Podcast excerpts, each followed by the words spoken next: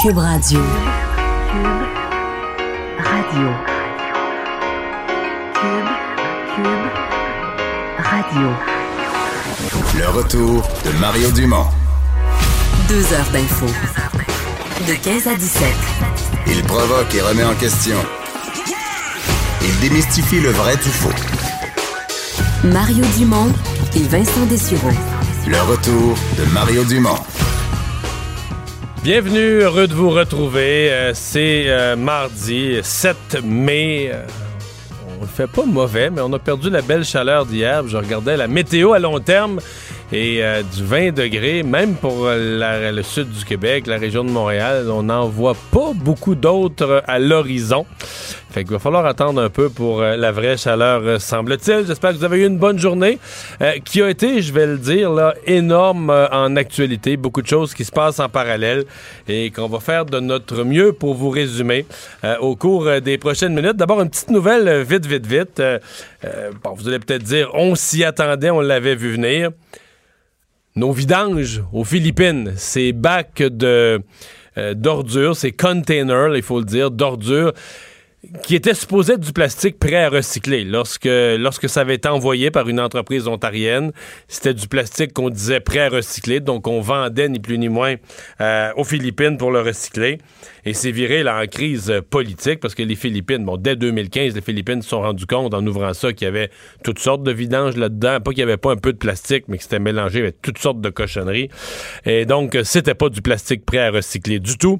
Euh, de ce fait, ça devenait du matériel carrément qui était illégal de mettre sur des containers euh, dans les eaux internationales, d'envoyer d'un parti à l'autre. On peut pas envoyer ces, pas promener les vidanges comme ça sur la planète. Eh bien, euh, c'est fait. Le Canada va payer la note. On savait déjà, on avait déjà compris que le Canada allait devoir euh, reprendre d'une façon ou d'une autre, que ces, ces, ces containers allaient revenir direction Vancouver, direction le port de Vancouver. Eh bien, la nouvelle aujourd'hui, c'est qu'Ottawa a finalement accepté de payer 100% de la note pour le rapatriement de ces containers chargés on les dit maintenant chargés d'ordures ménagères parce qu'il y a toutes sortes. Il y a des appareils électroniques, euh, on dit il y a carrément des, vidanges de maison et toutes sortes de choses là-dedans. Donc, ils vont devoir être traités ici. Je vous rappelle que le président philippin Rodrigo Duterte avait pas été tendre, l'avait dit, avait parlé d'une guerre des vidanges avec le Canada, puis avait dit Justin Trudeau va être obligé de reprendre ses vidanges. C'est pas nécessairement que, que, les Philippines sont plus forts diplomatiquement que le Canada, c'est que je pense que sur le fond, le Canada était pas, euh, était pas légal. On n'était pas dans notre droit, on ne peut pas, on n'avait pas le droit de faire ça. Euh, donc, euh, on va payer. le Canada, on va payer pour rapatrier chez nous ces vidanges. Reste que c'est une entreprise privée. Ça, c'est pour moi l'inconnu. Là, je, regardais ça un peu. Je crois comprendre que le l'entreprise en question on l'appelle dormante. J'ai vu des médias ontariens qui l'appellent dormante, donc comme si elle existe encore, mais qu'elle a plus d'activité. Probablement qu'elle peut pas être poursuivie, probablement qu'il n'y a plus une scène dans cette entreprise-là. Euh, qu'est-ce qu'il en est de son propriétaire, Jim Macris? C'est une entreprise vraiment ontarienne. Jim Macris, qui était le président de Chronic Inc., Chronic Incorporé, l'entreprise en question. Lui, M. Macris, a toujours dit que ça n'avait pas d'allure, euh, ces accusations-là, que ce qu'il avait envoyé euh, comme... comme container, c'était bel et bien ce qui avait été euh, ce qui avait été dit, ce qui avait été promis, c'était du plastique. Donc, il y a vraiment deux versions des faits. Mais ceux qui ont ouvert les containers à l'autre bout n'avaient pas l'air d'avoir la même version. Alors voilà, conclusion. Ben, conclusion.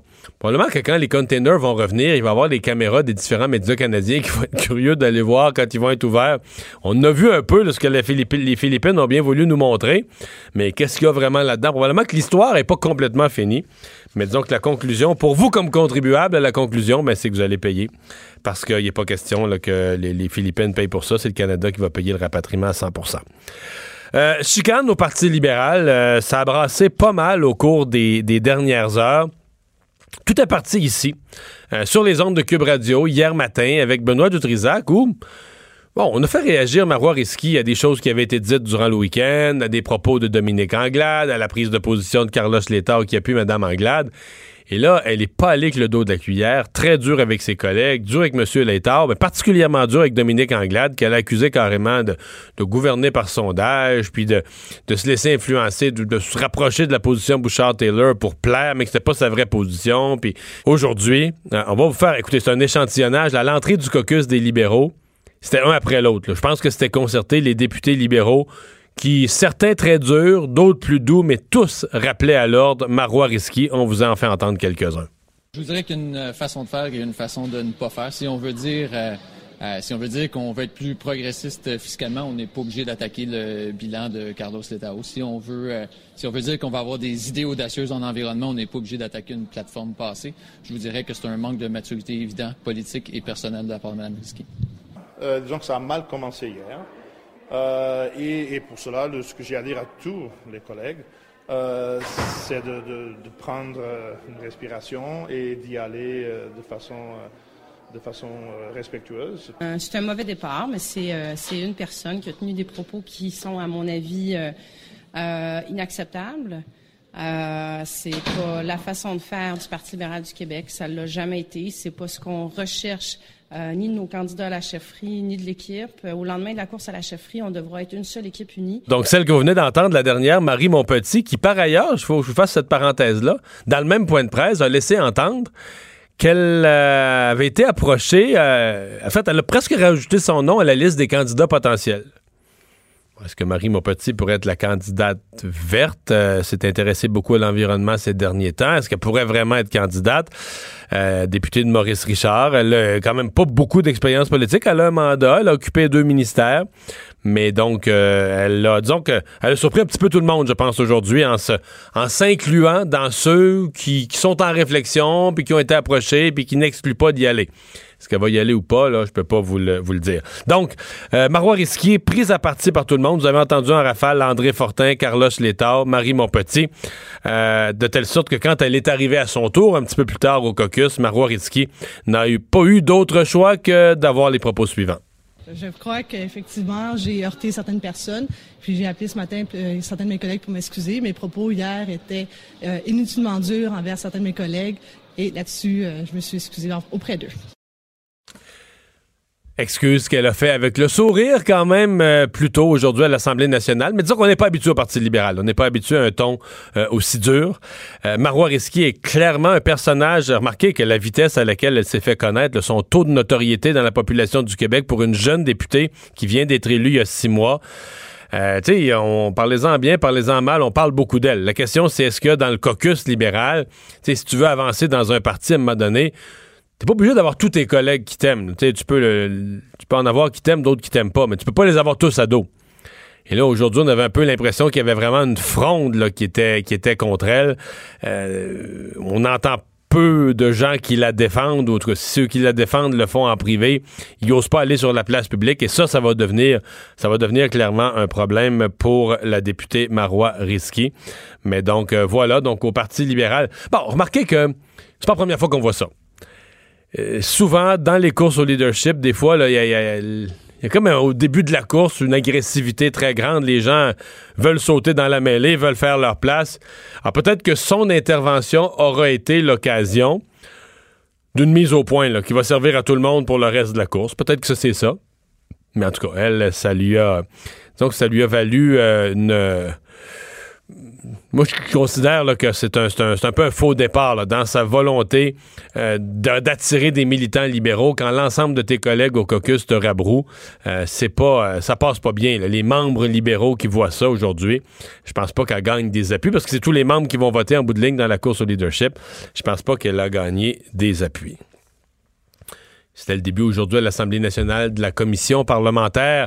10 heures ce matin, commission parlementaire sur euh, le projet de loi 21, sur la laïcité. Les gens des quatre partis, hein, avant même, pendant quelques minutes, avant qu'on commence à entendre des, groupes euh, à faire les audiences, euh, les quatre partis se sont exprimés. Je vous résumerai ça. Simon Jolin Barrette, toujours le même message. Le gouvernement est déterminé, veut faire adopter le projet de loi, mais pour le reste, on est ouvert, on va écouter, on pourrait améliorer le projet de loi.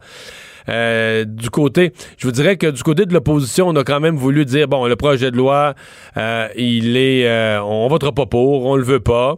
En même temps, on a quand même parlé d'ouverture d'esprit, de la volonté de faire un travail constructif. Québec solidaire, c'est non, on veut rien savoir. Puis au Parti québécois, on veut aussi être constructif, mais on laisse entendre qu'on supporte les grands fondements, les grands fondements du projet de loi. Euh, c'est la CAQ qui, qui préside la commission, donc euh, organise les travaux de la commission. Je pense que c'est pas un hasard que ce matin, on commençait avec deux groupes favorables au projet de loi. Hein. La mise au jeu, vous allez me dire, ça change pas grand-chose, là, mais euh, cet après-midi, vous allez avoir, par exemple, Charles Taylor, des intervenants qui sont contre le projet de loi, mais les deux premiers groupes qui intervenaient ce matin, euh, ils étaient en faveur. Même, en fait, je vous dirais que ce matin, si, si la commission s'était terminée ce midi après deux groupes, on pourrait même dire que le gouvernement subit des pressions pour resserrer un peu son projet de loi. Le Parti québécois qui a dit on devrait inclure les éducatrices en garderie. Euh, un des groupes ce matin pour les droits des femmes qui applaudit le projet de loi, mais qui dit ben, on devrait aller plus loin. Par exemple, si dans le milieu scolaire, on veut être sérieux et cohérent, ben oui, les enseignants, oui, les directions d'école, mais aussi les autres professionnels, les orthopédagogues, les psychologues, les autres, autres, les autres intervenants qui ont aussi une figure d'autorité d'une certaine manière, on devrait peut-être les inclure comme les profs. Même chose pour euh, les éducateurs, éducatrices en garderie donc, euh, le gouvernement, jusqu'à maintenant, a subi plus de pression pour euh, aller plus loin. Mais bon, euh, c'est à peu près moitié-moitié. Il y a 36 groupes, je pense, en tout, qui vont être entendus. C'est à peu près moitié. Des pour, des contre, des gens qui vont dire le projet de loi est bon. Certains vont dire il faudrait le resserrer un peu. Puis d'autres vont dire ben il faudrait il faudrait au contraire l'assouplir, enlever des chapitres. Ce projet de loi va trop loin. Donc, ce sera à surveiller parce que dès que ça finit, hein, dès que la, période où on écoute les groupes se termine, mais là, c'est le début de l'étude du projet de loi article par article. Alors, ce qui devrait. Il y a deux semaines d'audience auprès de, de groupes. Sondage d'aujourd'hui aux États-Unis sur euh, le taux de confiance envers euh, le président euh, Donald Trump. bon, le président Trump qui a été, c'est pas clair comme ça dans le rapport, mais lui l'a interprété comme ça. Le rapport Muller ne l'a pas, en tout cas, ne l'a pas inculpé au sens strict. Peut-être qu'il y a certains chapitres qui le font mal paraître, mais ne l'a pas inculpé au sens strict. les chiffres de l'économie qui vont toujours bien ben, le président qui gagne en confiance, en taux d'appréciation dans la population. On va parler tout de suite avec euh, Richard Latendresse, journaliste euh, TVA Nouvelle à la Maison-Blanche. Bonjour, Richard. Bon après-midi, Mario. Quel est ce nouveau chiffre que vient d'atteindre le président Trump? Je pensais que vous alliez me lancer qui est ce, nouvel homme qui réussit à atteindre ces chiffres-là. Alors, on parle en fait, ce qui est important de relever dans ça, Mario, c'est que c'est un sondage de Gallup. D'abord, Gallup, qui est un sondeur reconnu, qui fait des sondages constamment, en roulement. Et là, ce qu'on constate, c'est qu'il atteint 46% d'approbation comme président. Ça, on n'avait pas vu ça là, euh, depuis, euh, depuis finalement le, tout, tout début de sa présidence. C'est 1% de mieux qu'au début du mois d'avril.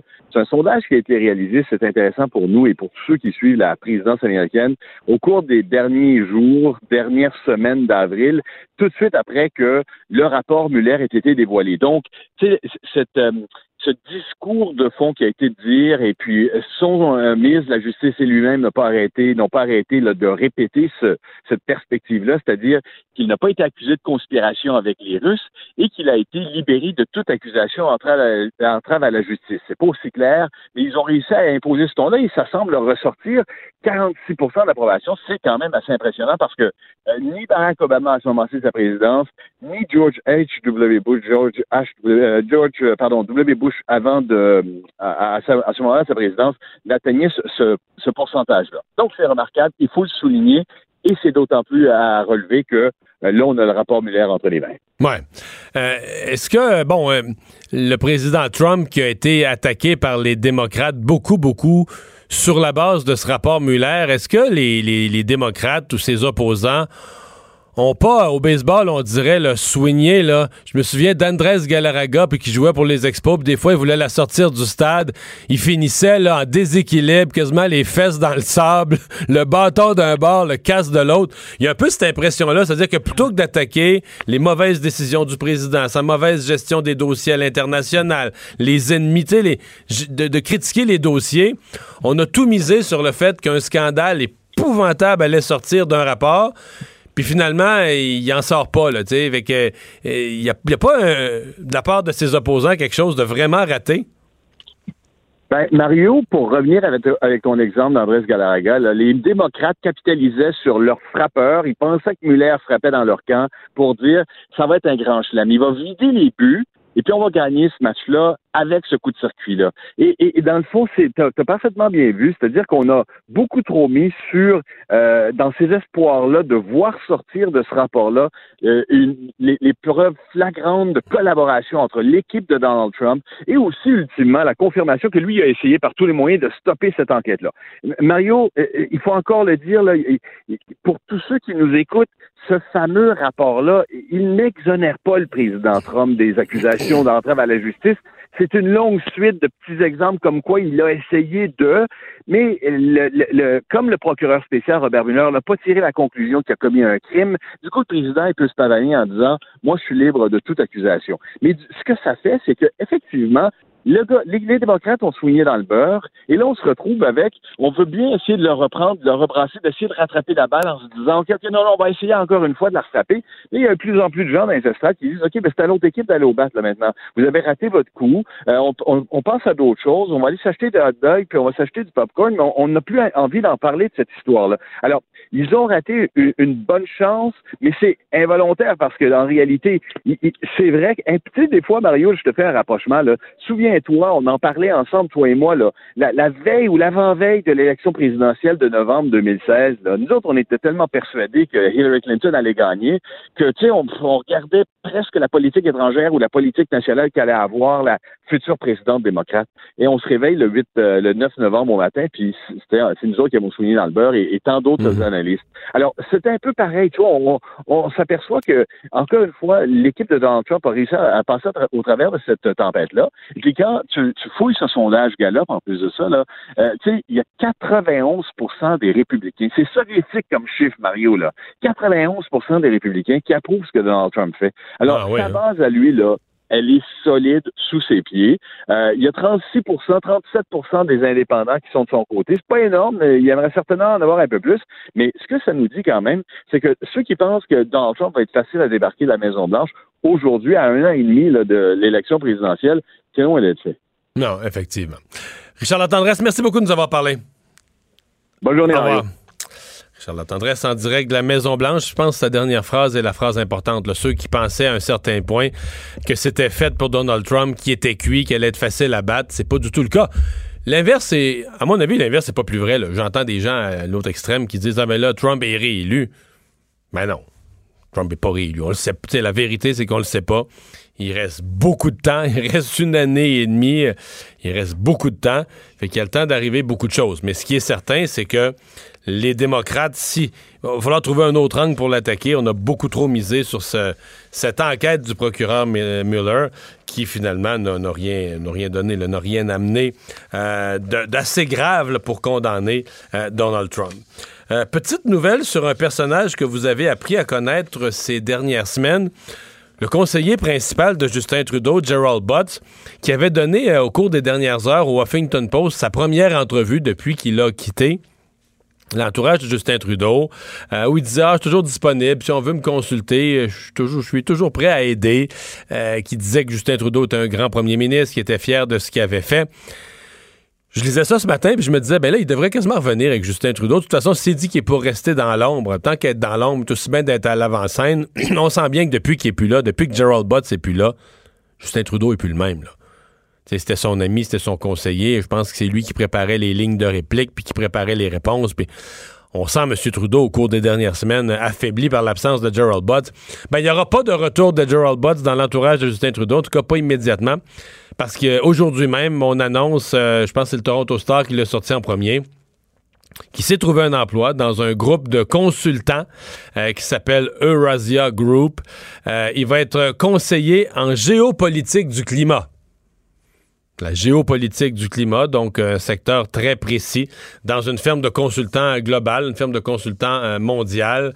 Donc, euh, nouvel emploi pour Gerald Butt. Je sais pas c'est quoi sa journée. Est-ce qu'il commence tout de suite lundi ou est-ce qu'il commence un peu plus tard?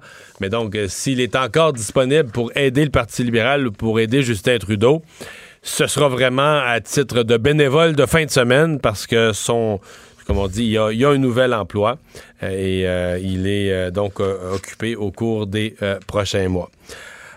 Nouvelle aussi concernant le rapport du vérificateur général. C'est tombé à Ottawa ce matin. Deux, ben, il y avait plusieurs sujets, mais deux grands sujets, je pense, qui vont retenir l'attention. D'abord, Comment on taxe le commerce électronique? Euh, c'est une question, euh, comme on dit, c'est la question à, à 1000 pièces. Les Amazon, les Google, euh, les gens qui finalement, de plus en plus, vont chercher de la publicité des gouvernements, vont chercher de l'argent, font du commerce en ligne, mais ce qui est décrié par plusieurs comme étant euh, concurrence déloyale parce qu'eux ne payent pas les taxes. Mais le vérificateur général évalue les pertes à 169 millions de dollars. Ça, c'est pour l'année 2017.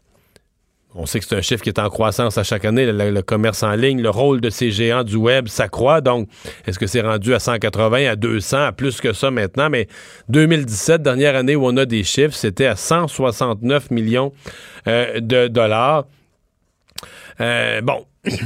L'Agence des services frontaliers puis le, vérificateur euh, général se pose quand même des questions, même. Par exemple, il trouve qu'il y a bien des petites transactions. Le vérificateur général a dit ce matin, je me demande, est-ce que parfois ce qu'il y a dans le paquet, on nous met valeur 14 pièces là, est-ce que ce qu'il y a dans le paquet, ça vaut plus que 14 dollars? Est-ce que pour pas payer les taxes, pour moins payer de taxes, on rapetisse le montant? Euh, ça se pourrait, euh, ça se pourrait. Donc, euh, c'est une, une sortie donc du vérificateur sur la taxation du commerce électronique. Il y a un autre sujet qu'il a abordé, c'est le traitement des demandes d'asile. Et là, vraiment, il dit que le ministère, l'Agence des services frontaliers, euh, Immigration et Citoyenneté Canada, euh, n'était pas prêt. Et la Commission de l'immigration, qui étudie les demandes de statut de réfugié, était pas, était pas prêt pour ces arrivées massives de demandeurs d'asile, qu'ils ont été euh, pris, par, en défaut, pris par surprise par tout ça. Et là, on dit que si rien n'est fait, donc déjà les délais d'attente ont beaucoup augmenté, mais on dit que si rien n'est fait, euh, les délais d'attente au cours des prochaines années pourraient doubler à nouveau. Donc, le, le vérificateur euh, qui euh, a étudié donc différents dossiers, dont ces, euh, dont ces deux-là. Euh, on va euh, euh, avoir sans doute le plus de détails dans, les, dans les jours à venir sur la réaction du gouvernement sur, sur tout ça. C'est le moment de parler euh, à notre collègue Jean Trudel. Salut Mario. Spécialiste de réseaux sociaux. Salut. Oui. Bon, on fait l'exercice d'hier. Exactement. Deux volets avec toi. Je te lis des tweets et tu dois les deviner. Et d'ailleurs, je lance l'appel aussi à nos auditeurs et auditrices d'essayer de deviner de quel tweet ou de quel compte il s'agit. Donc, vous pouvez aussi nous répondre sur nos réseaux sociaux at Cube Radio. Et ensuite aussi, je vais en profiter pour te poser une question d'un Oh, auditeur d'un de auditeur, la deuxième partie. Hier, Alors- c'était une bonne question. D'ailleurs, la, la question que- que- qu'on a eue hier, je suis sûr que c'est une question que plein de gens se posent. Parce que les gens me la posent sur la rue. Là, François- ben, en fait, c'est vraiment des indépendantistes qui se la posent, qui se disent Ah, est-ce que François Legault, un jour, si tout va mal avec Ottawa, pourrait virer, virer sur. C'est une question que bien des gens se posent? Vas-y. Ouais, et d'ailleurs, parlant des questions, là, si, si un jour votre rêve, c'est de croiser Mario Dumont dans la rue et vous pouviez poser une question, eh bien, le volet qu'on fait aujourd'hui, c'est exactement ce qu'on peut faire. Bon, allons-y. Premier tweet. Oui. François Legault juge que 92 000 par année pour les employés de l'aluminerie de Bécancour, c'est trop. Mais 1 million pour le PDG d'Investissement Québec, il n'y a pas de problème. Une hausse salariale de 50% pour le PDG d'Investissement Québec. Est-ce que les employés de la fonction publique doivent s'attendre à une négociation aussi généreuse ou bien justice, euh, ou bien juge-t-il qu'ils gagnent trop cher et devront se montrer raisonnables? Celle-là, je l'ai vu dès son arrivée. sur les- C'est Pierre Arcan. Bravo, C'est le chef Mario. de, de la libérale, je l'ai vu. Euh, c'est un peu. euh, on s'entend que c'est de la. on- quand on est dans l'opposition, on fait ça, là, tu sais. Euh, moi. C'est beaucoup la rémunération du président d'Investissement Québec, mais qu'est-ce que tu veux, c'est moi qui gagnais avant. C'était le boss. J'étais le boss chez. C'était le, le- le boss dans une grande firme de, de. Tu sais, il gagnait plus. La question, pour moi, c'est est-ce que ça va marcher? Pour moi, le, plan de François Legault, on veut comme doubler la grosseur d'Investissement Québec. Il dit qu'il veut en faire une institution aussi prestigieuse que la Caisse de dépôt, qui va être un joueur incontournable quand vient le temps d'attirer des investissements au Québec? En fait, quand vient le temps d'attirer des investissements en Amérique du Nord, que le Québec soit hey, un gros joueur capable d'attirer la compagnie à dire allez-vous-en pas aux États-Unis, allez-vous-en pas en Ontario, venez-vous-en au Québec. Si ça, ça marche, puis que ça génère les fameux emplois à 30-40 pièces de l'heure dont François Legault nous parle, là, je te jure que dans deux ans, il n'y a plus personne qui va chialer contre le salaire du président d'Investissement Québec parce qu'on va dire on est, on va rentrer dans notre argent bien des fois, puis c'est des bons emplois. Par contre, si ça foire, si c'est juste du monde qui sont payés plus, puis qu'il n'y a pas plus d'investissement, puis pas plus d'entreprises, puis qu'Investissement Québec, ça fait pout-pout, mais là, François Legault va avoir des questions à répondre parce que ça va être l'ensemble de l'œuvre. L'argent qu'on met d'investissement à Québec, le choix du président, le salaire du président, tout va y passer là, si les résultats sont pas là. Et il n'y a pas un risque d'avoir une forme de cannibalisation entre la Caisse de dépôt et Investissement Québec? Non, non, parce que la Caisse, c'est autre chose. La Caisse, là, est pas supposée. Ça se peut qu'elle investisse dans une entreprise québécoise, mais la Caisse n'a pas le mandat de prendre des risques. Écoute, c'est l'argent de notre régie des rentes. Là. Donc, la Caisse n'a pas le mandat de prendre des risques Hmm. pour aider une entreprise québécoise, même si c'est un super bon projet. Si on pense que le, le risque est trop grand, la Caisse y va pas. Alors qu'Investissement Québec, c'est sûr que si le risque est à 99% je vais te dire Investissement Québec, vas-y pas non plus. Mais si le risque est raisonnable, là, que tu as une bonne perspective de réussite, tu as un bon projet, mais tu sais, en investissement, tu du capital de risque, c'est du capital de risque. Tu n'as jamais de moyenne de 100% au bâton. Investissement Québec a ce mandat-là, d'être plus agressif, d'attirer des entreprises, d'amener des emplois ici. C'est pas le même mandat. Investissement Québec a un mandat de développement économique, alors que la Caisse a un mandat de donner du rendement aux actionnaires que sont tous les dépositaires de, la Régie des rentes là, sur chacune de nos pays. Ouais, donc, avec Investissement Québec, on a peut-être un plus grand risque de voir Investissement Québec investir dans des entreprises, des amis, des partis politiques. Y a-t-il des risques, des plus grands risques de corruption? Euh, ça peut, mais en même temps, c'est des entreprises. Généralement, Investissement Québec n'est pas beaucoup d'un petit dossier. Là. Ils sont dans des gros dossiers, ça peut être même des multinationales. Fait que, euh, mais bon, euh, rendu, rendu à ce niveau-là, tout ce qu'ils font est public. Ça fait que s'ils le font, on va le savoir assez vite. Là. Fantastique. Tweet numéro 2, Mario. Déjà un Oui, point. oui, oui, Alors, j'y vais. At Maxime Bernier, vos commentaires sont sexistes en tant Ah, là, que femme là, responsable. Je suis obligé de t'arrêter. Je lui ai lu à Maxime Bernier ce matin en ondes. Oh, t'es sérieux? Mais je te laisse le lire. Là. Pour les, bon, les gens veulent deviner, là, les Oui. gens qui nous écoutent. C'est le quiz demande à Mario. Ouais. En tant que femme responsable, je n'ai pas de conseils, encore moins de leçons à recevoir sur l'hygiène personnelle de votre part.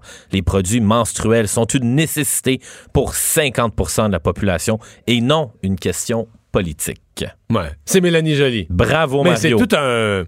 C'est tout un conflit, c'est tout un euh, entre Mélanie Joly et Maxime Bernier là. Ça a été quand même, c'est sur un sujet sensible. Ça a été une prise de bec solide en ondes. Tout à l'heure d'ailleurs, Maxime Bernier a parlé à, à Sophie. Sophie Durocher, notre collègue. Mais dans le tweet, euh, euh, relis la, la, la deuxième phrase. Là, juste avant hygiène personnelle, relis. Il y a quelque chose que je trouve que Mélanie Joly a un peu exagéré là. En tant que femme responsable ou commentaire sexiste? Après ça, tout de suite après ça. Là. Je n'ai pas de de comment- conseils, encore moins de leçons à recevoir sur l'hygiène personnelle de votre part. Mais là, est-ce que, est-ce que, qu'il a donné des conseils sur son hygiène personnelle? Je- il, il a donné, il a donné un point de vue sur ce que l'État devrait payer ou pas. Là, il y a un débat vraiment, mais qu'elle accuse, elle accuse Maxime Bernier de lui donner des conseils sur son hygiène personnelle ou sur l'hygiène personnelle des femmes. Je trouve que c'est charrié un peu. Là. Je, je pense- j'ai pas entendu Maxime Bernier parler d'hygiène personnelle des femmes. D'ailleurs, euh, Dieu l'en garde, là. Mais il, serait, il se mettrait vite dans le trouble.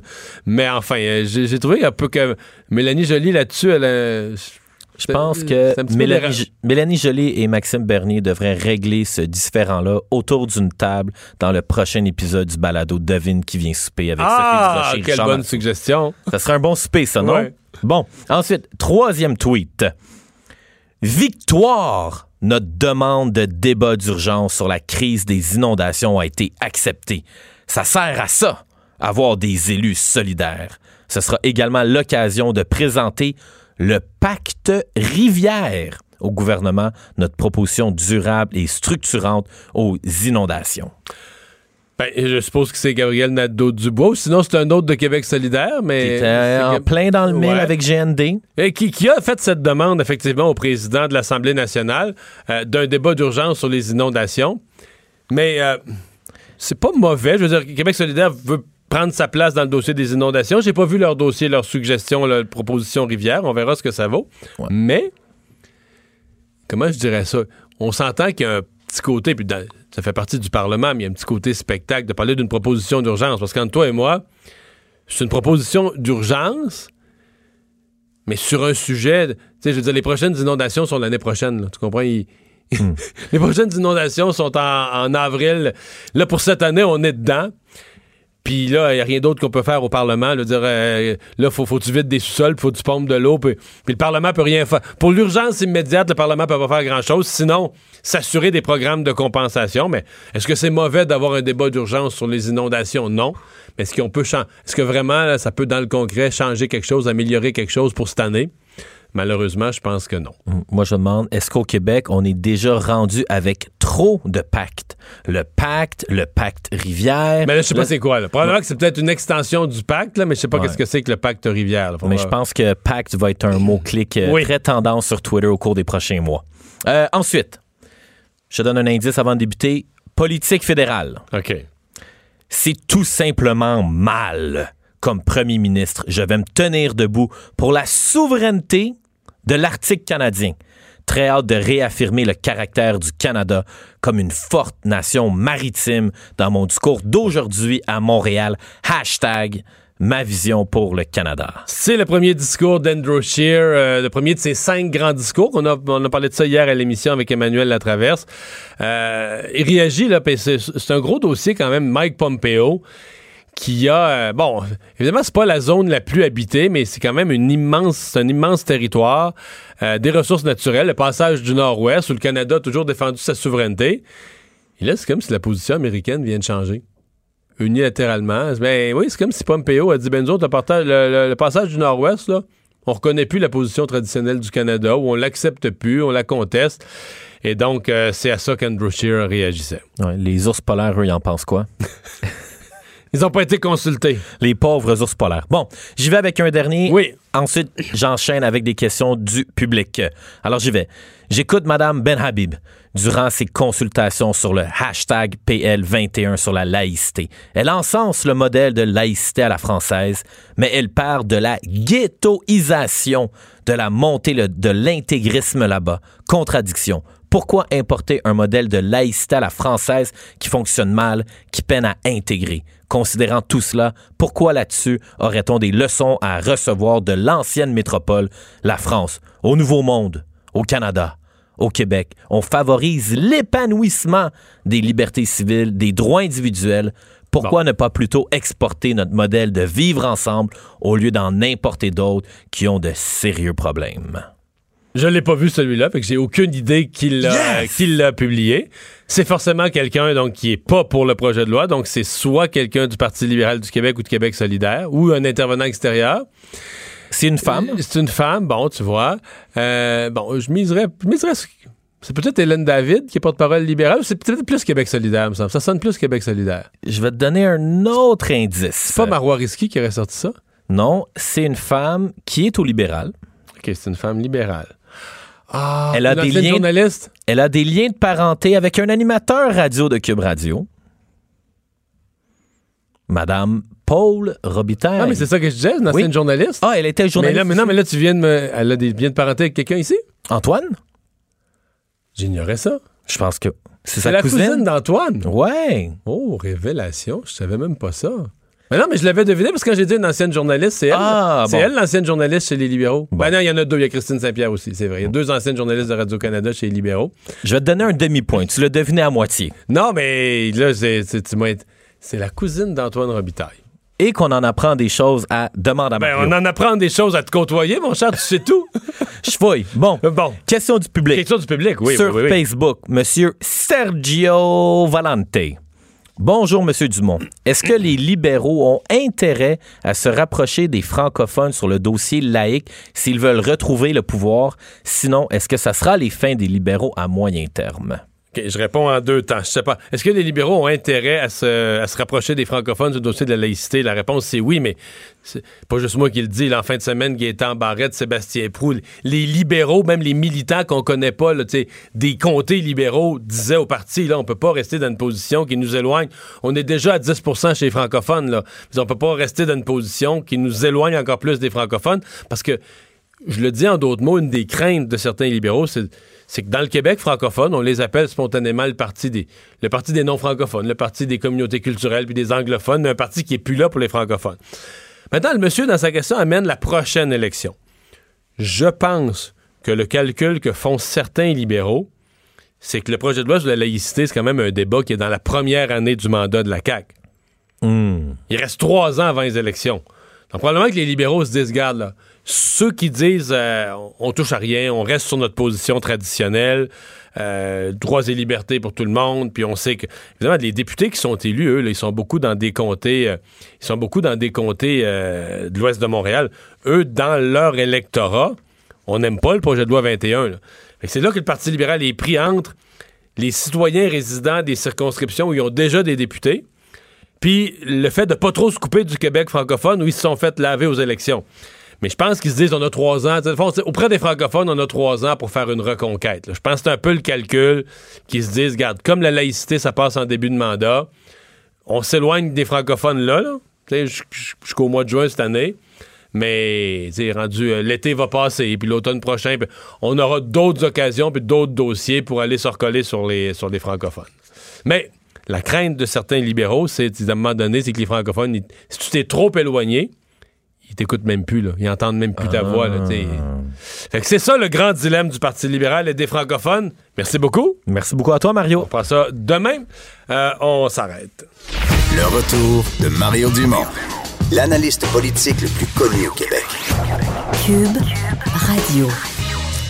Et oui, on vous en parlait de cette commission parlementaire qui a amorcé ses travaux euh, ce matin à l'Assemblée nationale, au Salon Rouge de l'Assemblée nationale. Euh, les intervenants de ce matin étaient des gens qui étaient pas nécessairement d'accord avec tous les mots du projet de loi, mais qui étaient généralement favorables au projet de loi. Euh, C'est le cas de notre prochaine intervenante, Jenny- Jamila euh, Ben Habib de- du, collectif pour la laïcité. Bonjour Jamila. Bonjour. Ça s'est bien passé ce matin. C'est quand même stressant, là, une présentation devant les députés des quatre partis. Euh, stressant, euh, non, je sais pas, je dirais pas ça. Je dirais Non. que bon, c'est intéressant. euh, Il y a un défi. En fait, je suis habituée à prendre la parole, donc. Oui, euh, je sais, je sais, je sais. Voilà. Qu'est-ce que qu'est-ce que vous êtes allé dire, en gros, là, comme message principal aux, aux parlementaires? Bah, comme message principal, c'est que d'abord, euh, on soutient le, projet de loi, évidemment, euh, mais aussi euh, expliquer pourquoi est-ce qu'on le soutient. Donc, on le soutient d'abord parce que on considère que l'école une institution extrêmement importante et que l'interdiction du port des signes religieux pour les enseignantes et les enseignants euh, a sa place dans ce projet de loi. Donc, euh, euh, tout un développement sur euh, le rôle de l'école qui a été fait par Louise Maillot.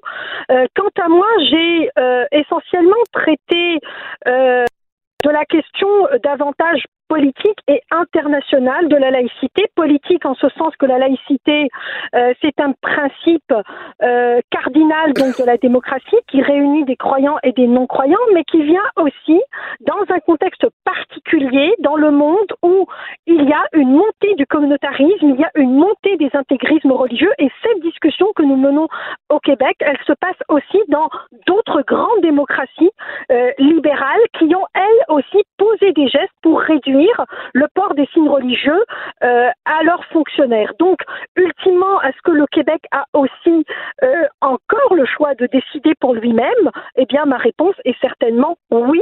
Il le fait dans un geste d'affirmation politique, eh bien que nous saluons. C'est pour ça que nous soutenons le projet de loi 21. Bien sûr, il y a euh, encore donc euh, de nombreux défis. Il y a encore donc euh, euh, des tas donc de questions qui continuent de se poser, mais je pense que c'est un bon début euh, pour eh bien essayer donc de bonifier cette offre de la laïcité. Est-ce que vous pensez que le projet de loi sur certains volets devrait aller encore plus loin, inclure euh, d'autres euh, professions? Euh, oui, définitivement, mais je pense que euh, le euh, la question principale, sincèrement, c'est celle de l'école. Euh, euh, c'est celle, évidemment, du respect de la liberté de conscience euh, des enfants qui est encore mal comprise, qui est encore euh, peu débattue dans la société. Euh, or, elle est extrêmement importante. Comment est-ce qu'on forme l'élève à la citoyenneté? Comment euh, comment est-ce qu'on fait pour ne pas banaliser précisément des vêtements qui symbolisent eh bien euh, le sexisme qui peuvent aussi symboliser des valeurs rétrogrades et ainsi de suite? Pour ma part, ma préoccupation centrale, ça reste l'école. Et quand je dis l'école, l'école, ça inclut évidemment la petite enfance, ça inclut les garderies, ça inclut les CPE. Donc, euh, pour ma part, cette, cette, cette question-là, elle mérite vraiment notre plus grande attention. Mhm. Est-ce que euh, vous euh, pensez que le, le, projet de loi tel que discuté euh, va avoir va aller chercher dans la population une espèce de d'assentiment qui va, qui va calmer le débat. Parce qu'on nous annonce quand même, là, après coup, euh, euh, qu'il y aura, euh, je sais pas, dans certaines commissions scolaires, des obéissances. Il y a des gens qui ont promis là, que si c'est adopté, ils s'y plieront pas, ça va brasser. Est-ce que, tout en étant, vous, favorable au projet de loi, est-ce que vous craignez un certain désordre social parce qu'on viendrait priver des gens de droits trop fondamentaux, trop importants? Non, euh, d'abord, euh, en fait, il euh, n'y a aucune privation de droits fondamentaux. Ça, c'est un message erroné que continue de véhiculer l'opposition. malheureusement, certains journalistes parlent de violation des droits des minorités. Or, il n'y a pas de, violation des droits des minorités. Comme je l'ai dit précédemment, il y a de grandes démocraties libérales. Donc, je parle de la France, mais je parle aussi de la Belgique, je parle de la Suisse, je parle de l'Allemagne. Bref, un certain nombre d'États qui ont introduit des restrictions.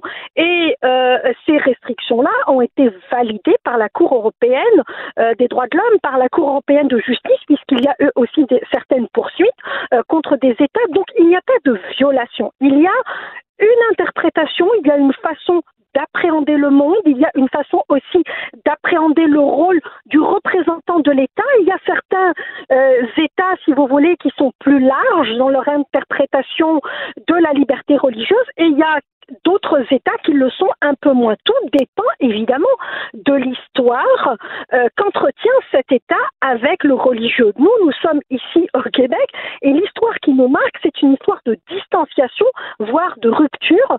Euh, l'Église catholique. Donc, on part de là, on part euh, de notre histoire avec évidemment un regard qui reste ouvert sur le monde parce qu'on a des défis euh, ici et là et euh, eh bien ces défis nous touchent également.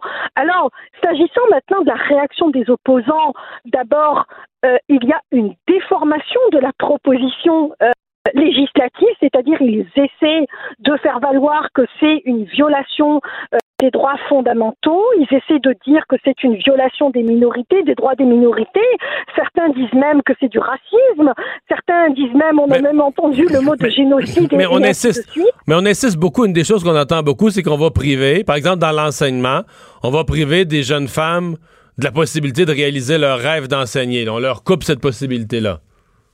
Non, écoutez, ça c'est du chantage affectif, là, ce que vous me racontez là. Il n'y a pas de, dans un État, euh, il n'y a pas de droit à avoir tel travail ou tel autre. Je veux dire, l'emploi que l'on occupe, on l'occupe aussi en fonction de nos compétences. Et la distanciation vis-à-vis du religieux est aussi une forme de compétence. Les gens qui n'ont pas encore réglé cette question-là entre, euh, je veux dire, ce qui relève du vêtement et ce qui relève de leur peau, c'est-à-dire de leur être, sont dans des interprétations littéralistes de leur religion. Alors pour ma part, ils n'ont pas du tout leur place dans l'enseignement. Hmm. Ben, on va suivre ça. C'était la, la, la, première journée d'audience aujourd'hui. Il en reste encore plusieurs. Merci beaucoup de nous avoir parlé, Jamila Benhabib. Merci infiniment. Le retour de Mario Dumont, le seul ancien politicien qui ne vous sortira jamais de cassette. Mario Dumont et Vincent Dessureau. Jusqu'à 17. Cube Radio. Le buzz de Vincent Dessureau. Et c'est le buzz d'Élise Jeté aujourd'hui. Bonjour Élise. Bonjour Mario. Toi qui sais le dictionnaire par cœur, quand de nouveaux mots apparaissent, il faut que tu te mettes à jour. Ben oui, parce que là, il y a le Petit Larousse illustré 2020 qui va sortir le 21 mai. Et moi, j'adore ça. Hein. Moi, j'adore ça, les nouveaux euh, mots acceptés dans le dictionnaire. Oui, puis en plus, euh, le, Larousse, c'est mon préféré. Euh, puis, Pourquoi il accepte mieux les mots? Non, mais il est, il est beau. Moi, j'ai toujours aimé ça quand, quand la nouvelle année scolaire arrivait puis ma mère m'achetait un nouveau dictionnaire, j'étais tout excitée. Je- il y a ouais. Les enfants qui s'énervent pour d'autres choses. C'est sûr que les Robert, il n'y a pas d'image. non, c'est ça. Là, il y a des dessins. À chaque, ils changent de design à chaque année. Et là, euh, il y a le journal L'Express qui a eu accès en exclusivité à quelques nouveaux mots qui vont figurer dans euh, le Larousse. Il y en a 150 par année euh, traditionnellement qui sont ajoutés. Et là, Ça doit être fascinant, la discussion tu sais, autour de la table. Oui. Ah, moi, je prendrais celui-là. Ah, non, mais ce mot-là, il y a tel défaut. Exactement. Puis chaque année, euh, il y a une équipe là, du Larousse qui repère plusieurs milliers de nouveaux euh, noms communs dans les journaux, sur Internet ou dans les Tu publicités. veux dire des néologismes. Exactement, oui. Et euh, par la suite, il y a un premier tri qui débouche sur un tableau de 500 noms communs. Et ensuite, euh, on arrive à 150. Fait il y a beaucoup d'appelés et peu d'élus. C'est vraiment, euh, tu sais, quand tu, ton mot là, préféré est choisi parmi les 150. Là, Alors, qu'est-ce qu'on a cette année? il y a des affaires assez folles, puis on peut voir que la langue est bien vivante. Il y aura euh, dédi- euh, dédiésélisation, donc le diesel. tu sais, Il y a le mot diesel dedans. Donc, tu, Tu- tu t'enlèves quelque chose qui était qui marchait au diesel. Tu- Ouais. Tu, le dédiéselises. Dédiésélisation. Ensemble des actions visant à réduire la proportion de véhicules fonctionnant au diesel dans le parc automobile. Non, mais là, ça, c'est un cours de diction. là. Oui. Juste ça. Dédiésélisation. Dédiélisation. Je vais te pratiquer tantôt pour être sûr de l'avoir correctement. Ça n'a pas marché. Dédiéliser. Dédiéliser. Dédiélisons. Dédiélisons, Mario. Voilà, bon, Il y aura continue. aussi apatridie, absence de nationalité Ouais. légale. Mais ça, c'était pas un mot? Ben, Ah, un apatride, un mais l'apatridie, le nom. Exactement. Ça ne fonctionnait pas encore. Oh, l'apatridie. Un que je trouve très intéressant, c'est le locavorisme, un mouvement prônant de ne consommer que des fruits et légumes locaux et de saison. Locavorisme. Loca locavore. Il faudrait que tu sois un locavore, Mario. Ça sauve la planète, ça. Ouais. Ouais. Euh, Pas sinon- plus manger de bananes. Exactement. Il y a crypto-monnaie aussi. C'est bon, le- des bananes. C'est bon des bananes, mais tu sais, on peut pas tout avoir, Mario? Moi, en politique, à la fin, quand tout allait mal, puis que je, me, je faisais mon point de presse du matin en, Ouais. en campagne électorale avec l'autobus, tout ça, puis quand je me chicanais pas avec les journalistes, je rembarquais, puis l'attaché de presse, il me donnait une banane, me récompensé. C'était ça, c'était comme ça que tu commencé. J'aurais, J'étais étonné un peu, là. Ben oui, j'aurais voté pour un autre aliment, là, peut-être du banane. chocolat. Une banane. C'est comme ça que tu manges tes émotions, Mario? Ouais. Ah, Colin. Bon, on On en apprend tous les jours. Non, mais là- Euh, la crypto-monnaie, Mario? Crypto-monnaie, mais là, ça, c'est un. Ouais. Oui, il était pas donc, accepté, lui, le- dans le fond. Non, c'est ça. Mais maintenant, oui, moyen de paiement virtuel. Donc, la charge mentale, ça, je trouve ça très intéressant. Est-ce que tu sais c'est quoi la charge mentale? Oui. Oui. C'est le mais- poitt psychologique euh, que fait Mais donc, on accepte aussi des ex... que le mot charge. donc le mot charge et le mot mental existaient. Exact, mais, là, charge mentale. OK. Le, terme charge mentale, euh, qui est le poids psychologique euh, qui fait peser la gestion des tâches domestiques et éducatives, euh, qui engendre une fatigue physique et psychique, plus particulièrement sur les femmes euh, la plus- dans la plupart des ménages, selon plusieurs études. Donc, la charge mentale, euh, très euh, dans le vent comme expression. Cyber-djihadisme. OK. Ah oui, utilisation euh, du réseau Internet pour promouvoir le djihadisme, donc la propagande. Euh, divulgacher, donc révéler... Mhm. Ah, ça, c'est mes mots préférés. Oui. Non, mais c'est vrai. Ben, je le sais, mais révéler prématurément un, un élément clé d'une- de l'intrigue d'une fiction, hein, spoiler en Non, anglais. mais parce que c'est ça, parce que s'il y avait vraiment l'anglicisme était le seul mot, un spoiler ou spoil, on disait spoiler. euh, Spoiler, exactement. Fait que beaucoup de mots intéressants et je vais terminer Non, mais avec... euh, divulgacher. divulgage. Divulguer, gâcher. Non, c'est super bon. Divulgacher, Le divulgacher, c'est merveilleux. Euh, un mot qui est très d'actualité en ce moment au Québec euh, depuis euh, peut-être une semaine, l'emportiérage. Se faire emportiérer. Ça, c'est un nouveau mot accepté. Emportiérage, oui. Euh, action de percuter un cycliste en ouvrant sans précaution une portière automobile. Soyez prudents. hein. Hmm. Bon. Nous voici plus instruits Ben oui. des mots qu'on a, quelques-uns qu'on utilisait déjà quand Exactement, même. mais là, ça sera officiel. Euh, autre, euh, quoi, euh, un appareil qui sacre? oui. Est-ce que tu. Est-ce que je sacre? Est-ce que tu passes l'aspirateur? Mais tu sacres. Ça, je pense que tu Ouais, sacres. mais est-ce que j'utilise l'aspirateur? As-tu un oui. aspirateur à la maison? Oui, oui, oui. mais t'as pas un aspirateur robot là, qui se promène tout seul? Ça m'intrigue terriblement. Ouais, ben ça, il y en a plus. Ça, c'est assez. Non, mais je vois ça, je vois les annonces de ça. Oui. J'ai de la misère à comprendre comment ça marche, puis que ça marche bien, mais ça va toujours pas dans les escaliers. C'est que ça sacre tout son camp en bas des escaliers. Ben, non, parce que ça, il, il reconnaît qu'il y, a un- qu'il y a un obstacle là, qui arrive. Il y a un œil magique, là, dépendamment s'il fonctionne bien ou, ou pas. là. Moi, j'en ai déjà eu un qui se rendait pas compte de grand-chose puis poquait les murs plus que d'autres choses. Euh, je m'en suis débarrassée. OK. donc, euh, la, celui dont je te parle aujourd'hui, c'est le Roomba. Donc, c'est une marque de... de d'aspirateur robot. Et il y a un YouTuber assez, euh, assez connu qui s'appelle Michael Reeves qui a décidé d'y installer un ordinateur avec un œil magique et un enregistreur avec une voix pour qu'à chaque fois qu'il rentre dans quelque chose de manière involontaire, il sacre.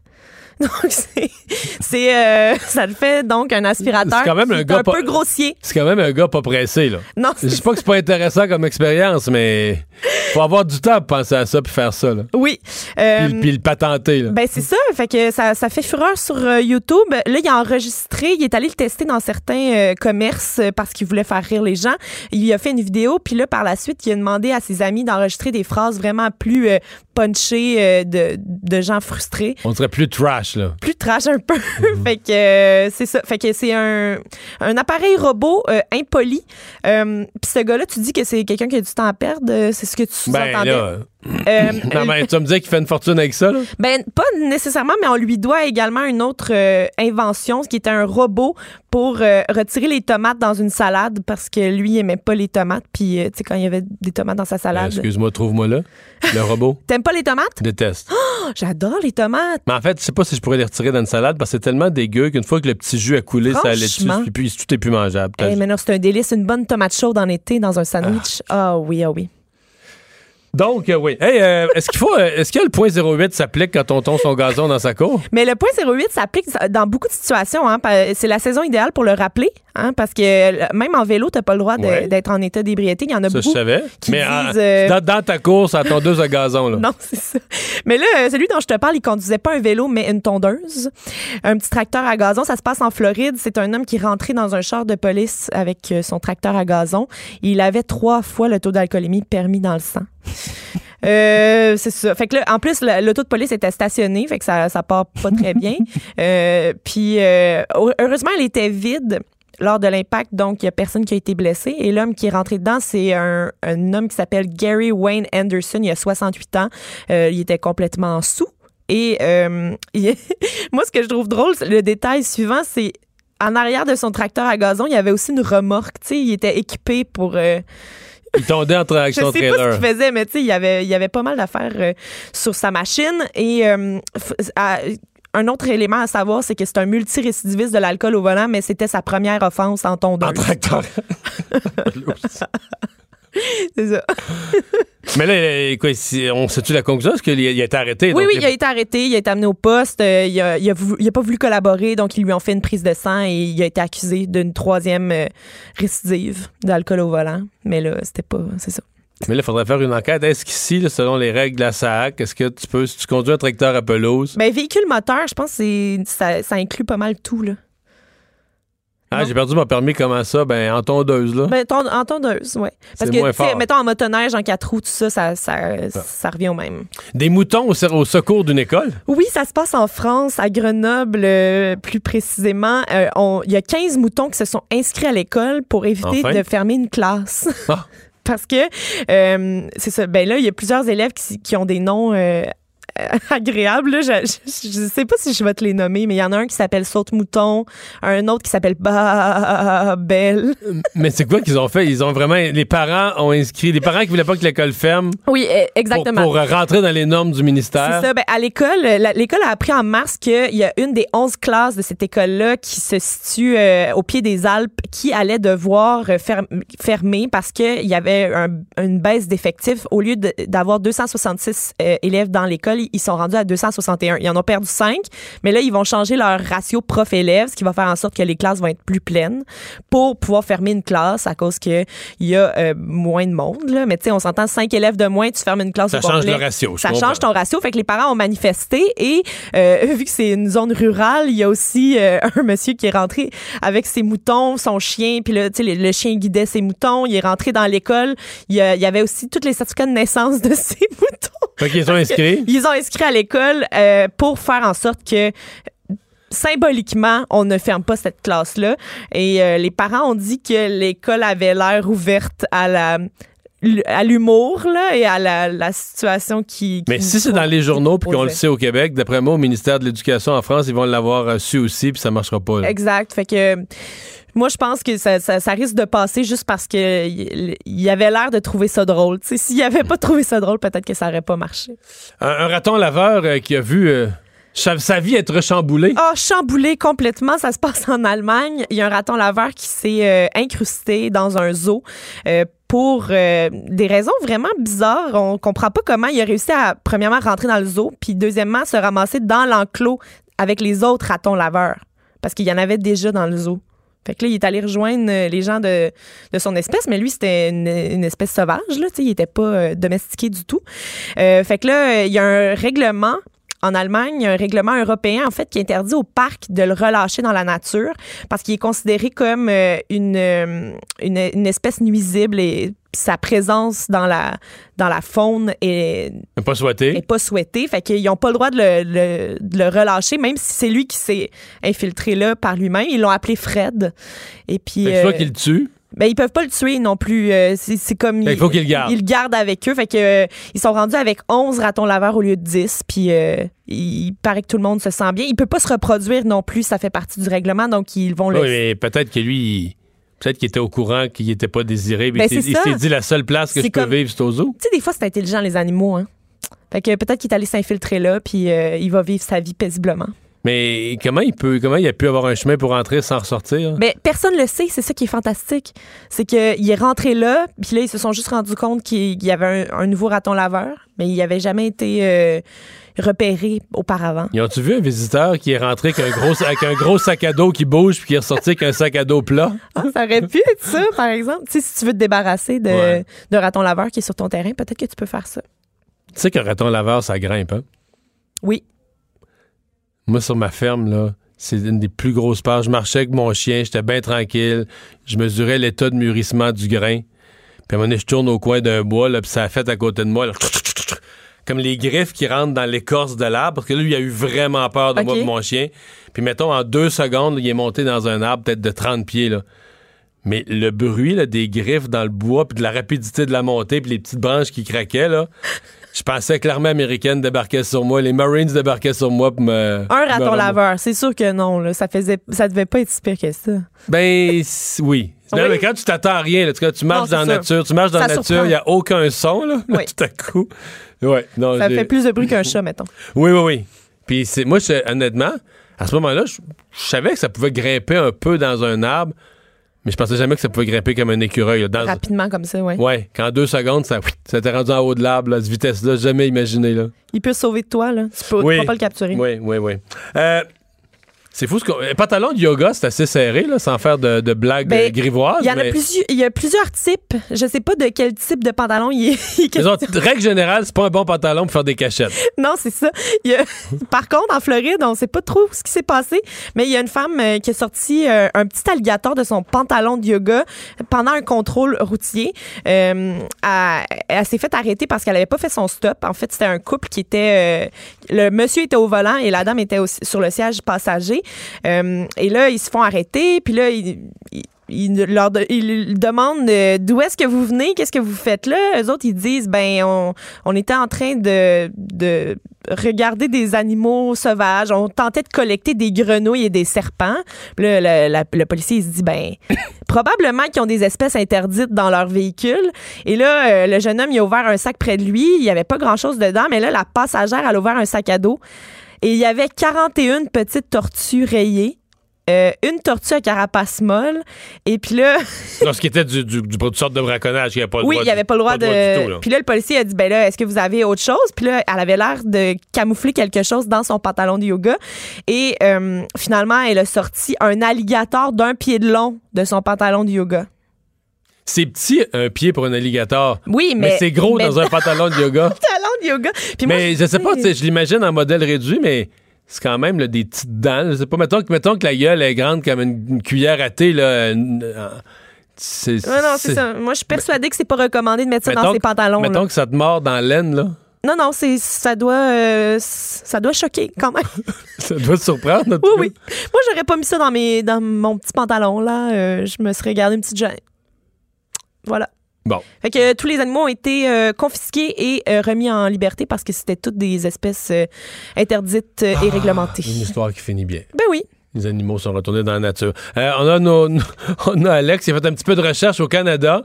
L'alcool au volant pour les tracteurs, c'est mentionné dans les lois. En Nouvelle-Écosse depuis 2018, au Manitoba depuis 2013. C'est bon, ça, Mais quand même. c'est hein, les- c'est- c'est- Ah! Des cas Ce recensés. sont des cas recensés, des cas de condamnation pour alcool. Mais sur des tracteurs de ferme ou des tracteurs à pelouse? Tracteurs à gazon. Ah, Donc, deux, condamnations, deux condamnations au Canada sur tracteurs à gazon. Nouvelle-Écosse 2018, Manitoba 2013. Les gens ont de l'imagination quand même. Ouais. Fait qu'il faut, euh, faut conduire son tracteur à gazon à jeun. Oui. On tombe la Mario pelouse, Dumont on, on Vincent après se récompenser Le pour retour. Exactement. de Mario Dumont. Après l'avoir lu et regardé, il était temps de l'écouter. Ce qu'on en fait de la recherche pour bien vous informer, on est encore sur le cas des tracteurs à pelouse puis de l'état d'ébriété. Le cas au Manitoba en 2013 est assez intéressant parce que c'est un monsieur qui avait six, six récidives d'alcool au volant.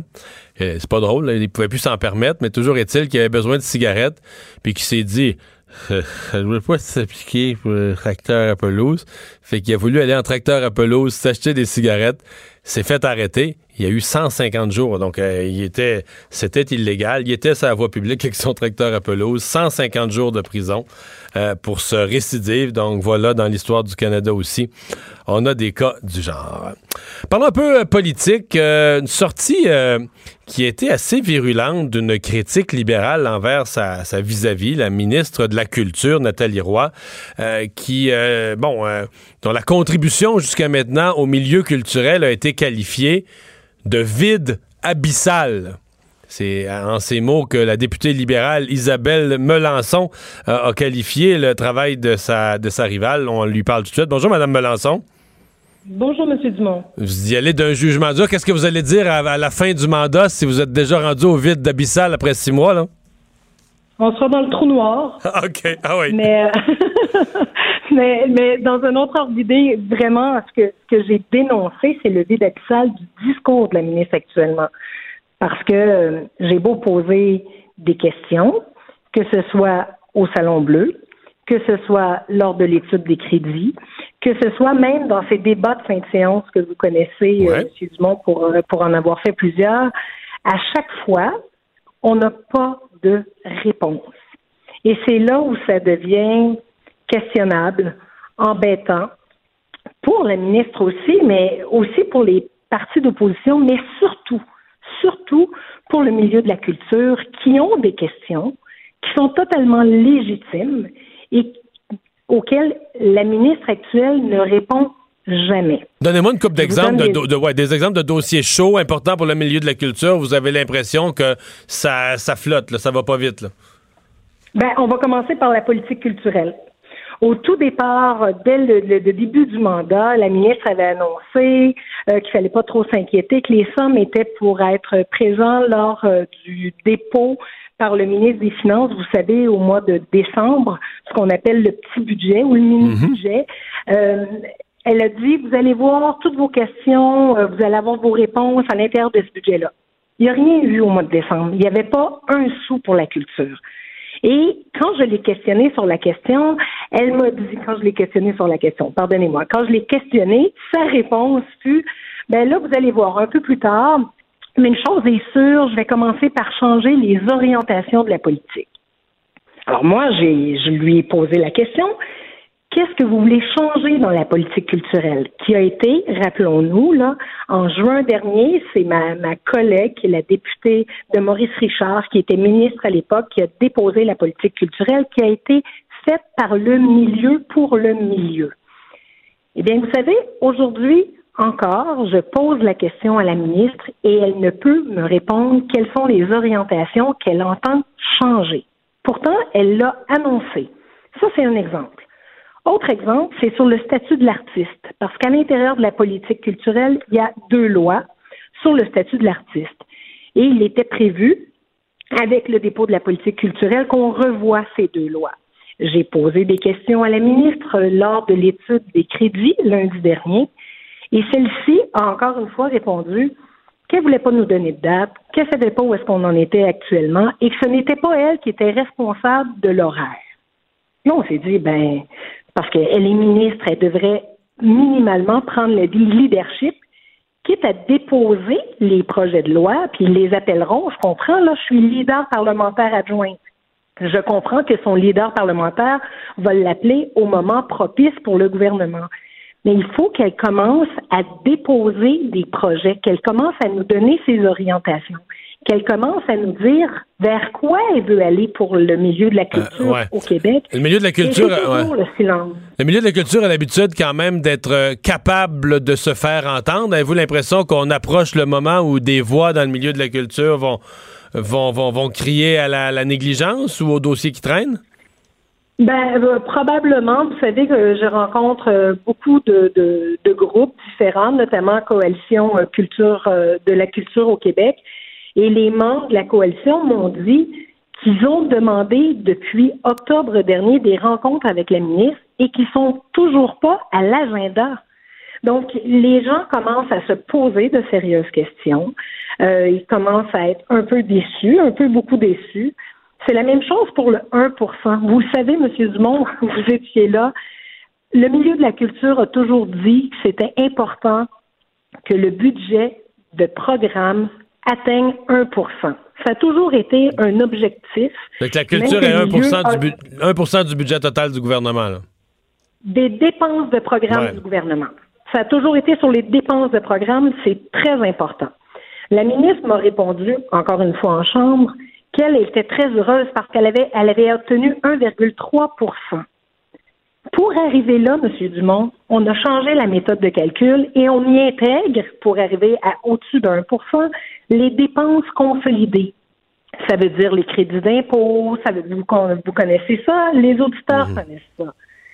Moi, qu'on ne dise pas exactement la vérité, ça me fâche. Et c'est pour ça que j'ai fait une sortie. C'est pour ça que Jocelyne Richer, qui est députée de la presse canadienne, m'a demandé une entrevue. Je lui ai donné l'entrevue.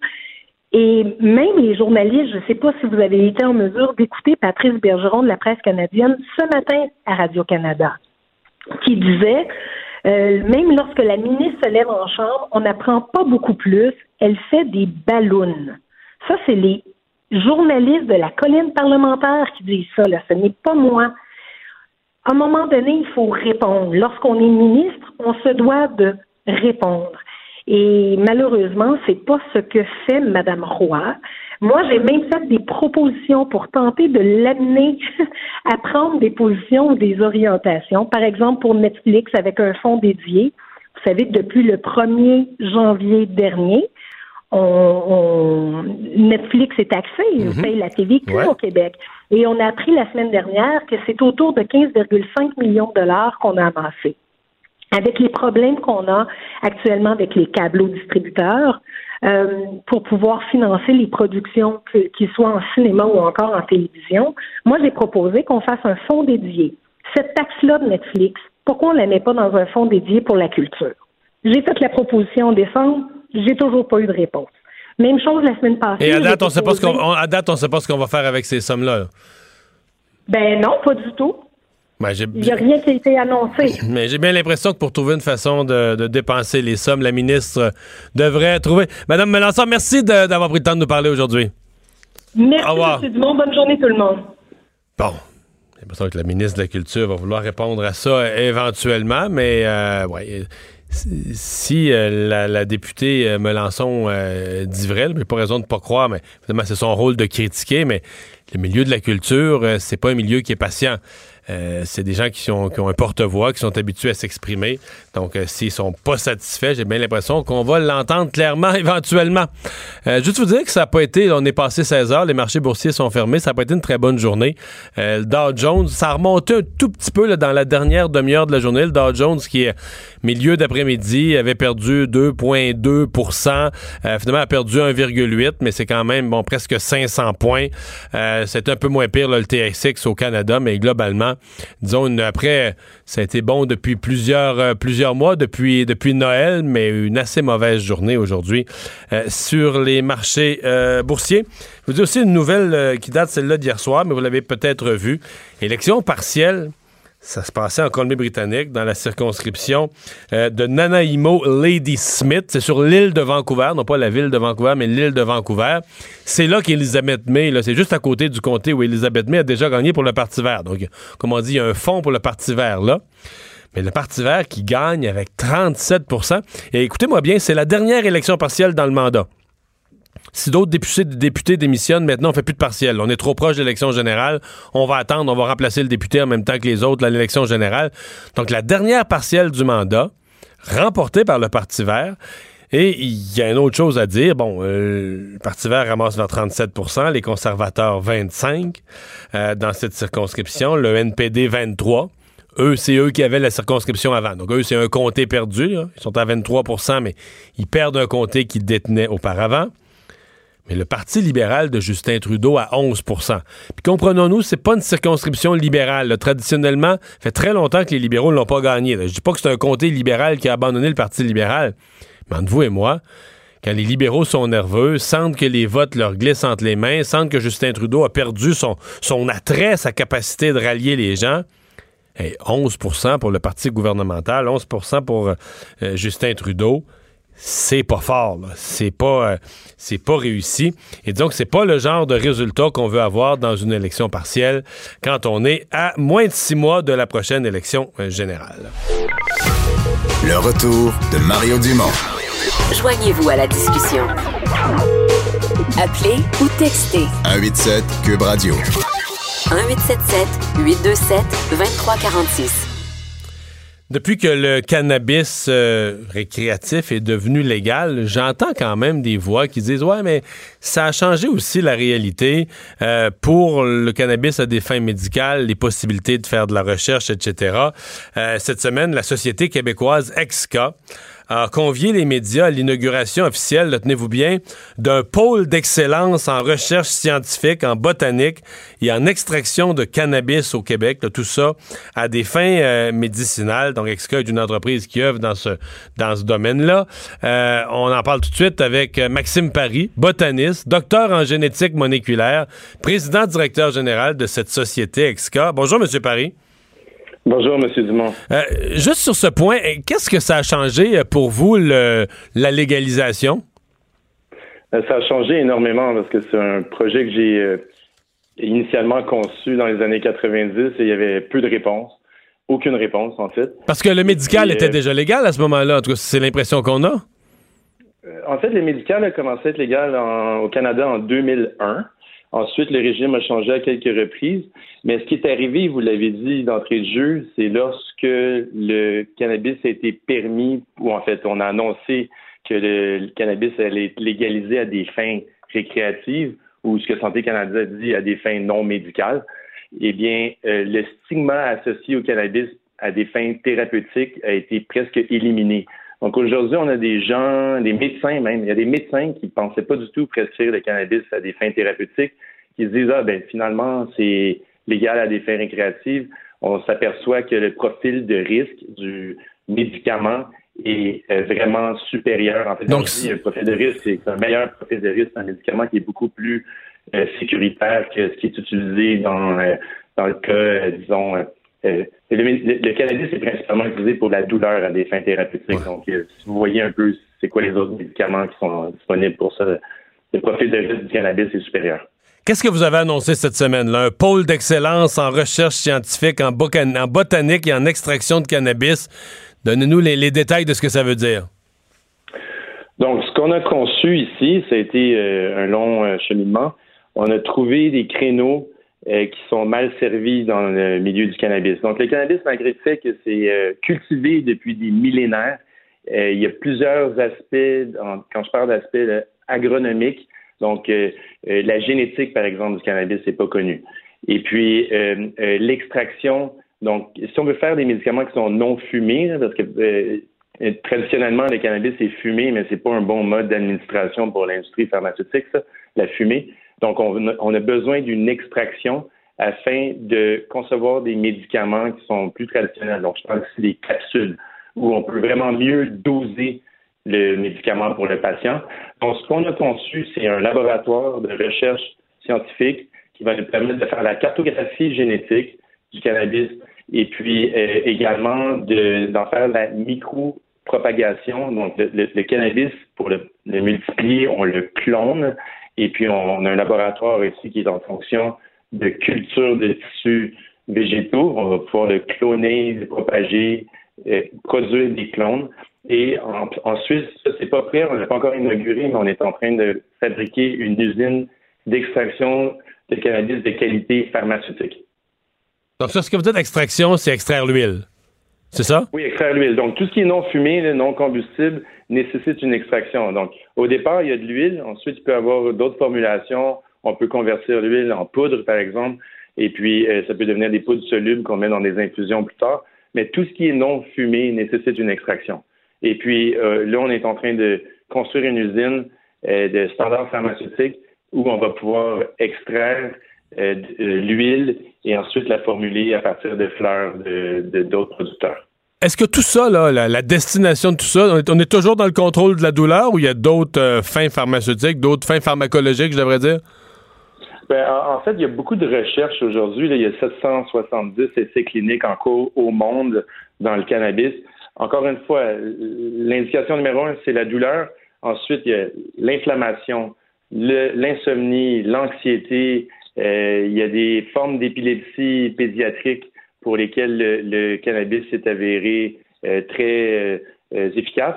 il y a, l'arthrite, par exemple, que ça a été utilisé pour l'arthrite. Mais encore une fois, on revient souvent à la douleur. La douleur, c'est une indication qui est, hyper importante. C'est la douleur, en fait, il y a environ 40% de la population qui souffre d'une douleur ou d'une autre à un moment, à n'importe quel moment. Mmh. Votre, euh, vous êtes situé à, quel endroit? Vous êtes dans les Laurentides, si je ne m'abuse? Euh, oui, en fait, on est situé à Mirabel. On a pris possession d'un ancien terrain de golf. on a converti le, ce qu'on appelle le clubhouse, le deuxième étage, c'était parfait pour construire euh, le laboratoire. Et puis, l'usine d'extraction va être adjacente à ce clubhouse-là. Et puis, on va également pouvoir faire de la culture en extérieur. Ça, c'était pas prévu au début du projet, mais le projet de loi qui a été déposé l'année dernière, la loi sur le cannabis, qui est euh, entrée en vigueur le 17 octobre, va nous permettre de faire de la culture extérieure, ce qui va faire en sorte que les euh, coûts de production vont chuter dramatiquement de où ils sont en ce moment. Par rapport à des serres, là.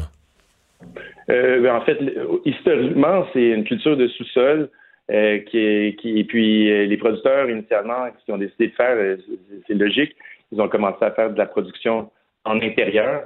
Donc, en intérieur, on a besoin de beaucoup de lumière, ça veut beaucoup d'énergie. Ensuite, on a besoin de se débarrasser de la chaleur et de l'humidité qui se crée. Donc, le coût de production en intérieur aujourd'hui est encore très élevé. On parle de 1 2 jusqu'à 5 le gramme, euh, ce qui peut être traduit par 1000 à 5000 dollars le kilo ou encore 1 million à 5 millions de dollars la tonne métrique. Il n'y a aucun autre aucune autre denrée agricole qui se transige à ces niveaux-là. Donc, euh, le cannabis demande à être amélioré. Et puis, euh, c'est ce qu'on euh, on va se dévouer à, faire ça. Bien, merci beaucoup de nous avoir parlé. Bonne chance dans tous ces projets. C'est assez impressionnant. On se rend compte qu'on est quand même dans la, science avancée chez vous, là. On est dans la science avancée. On va créer, on espère créer une centaine d'emplois de ah, oui, à terme. en pharmaceutique, en biotechnologie, en sciences agricoles. Euh, on a plusieurs professeurs de l'Université McGill qui sont impliqués dans le projet.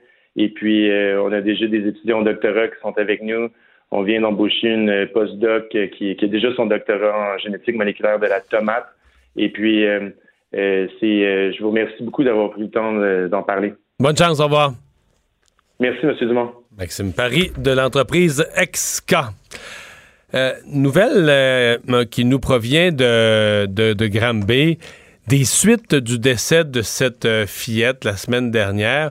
Vous allez vous souvenir qu'il y avait eu une campagne de sociofinancement. Donc, euh, le fameux site GoFundMe, un site Internet assez simple, où vous créez une campagne de financement de toutes pièces, puis les gens vont faire des dons en ligne.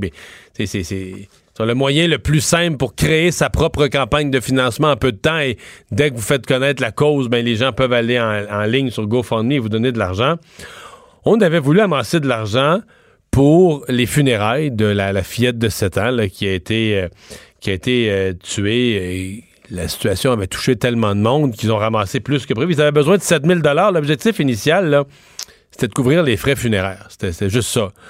Et finalement, on a dépassé le montant. En cinq jours, on a ramassé 11 000 C'est la Voix de l'Est qui raconte tout ça ce matin. Le problème, si on peut dire, c'est qu'il y a une maison funéraire de cette région qui a accepté de, de, de, de tout supporter, de s'occuper des frais funéraires. De telle sorte que les, les besoins financiers pour euh, s'assurer des frais funéraires ne sont plus euh, nécessaires. Les responsables de la campagne disent que bon, les dons vont être utiles sur la page présentement. On a changé un peu la mission, ce qu'on ferait avec l'argent. Tous les dons seront utilisés pour poursuivre les responsables des services publics qui n'ont rien fait ou qui continuent à prendre de mauvaises décisions. Donc, ni plus ni moins poursuivre que ce soit la DPJ ou d'autres services euh, publics. Donc, euh, euh, là, il y a bon, il y a un questionnement. Il y a certains donateurs qui disent, écoutez bien là, nous autres là, c'était pas ça. là. C'était pas ça le, but initial. On avait donné parce que on voulait s'assurer que la petite fille ait des funérailles en, bonne et due forme. Euh, bon, euh, du côté de du côté de GoFundMe, on dit évidemment il n'y a rien d'illégal. Les gens ont donné. euh, ceux qui reçoivent, une fois que tu as donné, tu as donné. Là. On peut changer l'utilisation des fonds. Là. GoFundMe n'est pas associé. Tu associé à, va dire, à une cause ou vous donnez à quelqu'un, mais changer l'utilisation des fonds. Par contre, il dit GoFundMe permet aussi le remboursement. Donc, il y a des gens qui veulent être remboursés. Euh, comment ça va euh, comment ça va finir, je le sais pas, mais donc pour l'instant, ça sent. C'est un peu. euh, c'est très, très beau, le sociofinancement, mais ça soulève quand même. On part d'abord. Pour que ça marche, faut le faire à chaud. Hein, on peut pas, on peut pas attendre trois semaines après. C'est quand les gens sont interpellés, quand on parle de ça aux nouvelles, c'est le temps de faire le financement. Mais en même temps, ça, ça veut dire qu'il faut le faire très vite. Et des fois, est-ce qu'il faut le faire tellement vite qu'on n'a pas le temps de regarder tous les tenants et aboutissants? Euh, les gens font un don, mais là, on donne, on sait pas trop. Il n'y a pas. y a pas euh, quand tu donnes. à- moi, déjà, je suis méfiant. quand je donne à une fondation, puis je donne à des organismes communautaires, je vais être sûr que c'est bien géré. J'aime ça savoir un peu comment ça marche, le conseil d'administration. Est-ce que 80% de l'argent que je donne s'en va à de, de l'administration, puis s'en va à faire la campagne de financement elle-même et non pas à la cause? Mais quand vous donnez là-dessus, bon, vous êtes très. C'est pas la question de la cause, vous êtes très, très, très touché par la cause mais on a peu de contrôle sur où va vraiment euh, l'argent. Est-ce que l'argent va vraiment pour aider, pour supporter la cause qu'on a ailleurs, la cœur, pardon?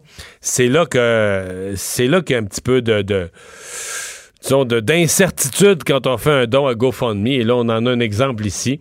Euh, probablement qu'il y a une partie des gens qui disent, j'ai donné, j'ai donné, puis s'ils servent de l'argent pour faire des poursuites. Mais je pense qu'il y a des, de- des gens aussi qui se disent, bon, là, est-ce que vraiment, le gouvernement va enquêter, mais est-ce qu'on veut vraiment des poursuites, puis embarquer les, organismes publics dans une poursuite, payer des frais d'avocat? Je pense qu'il y a des gens qui sont, qui sont plus sceptiques. C'était pas l'esprit euh, dans lequel ils avaient donné. Euh, on va aller à la pause. Euh, dans un instant, on va parler à Lise euh, Ravary.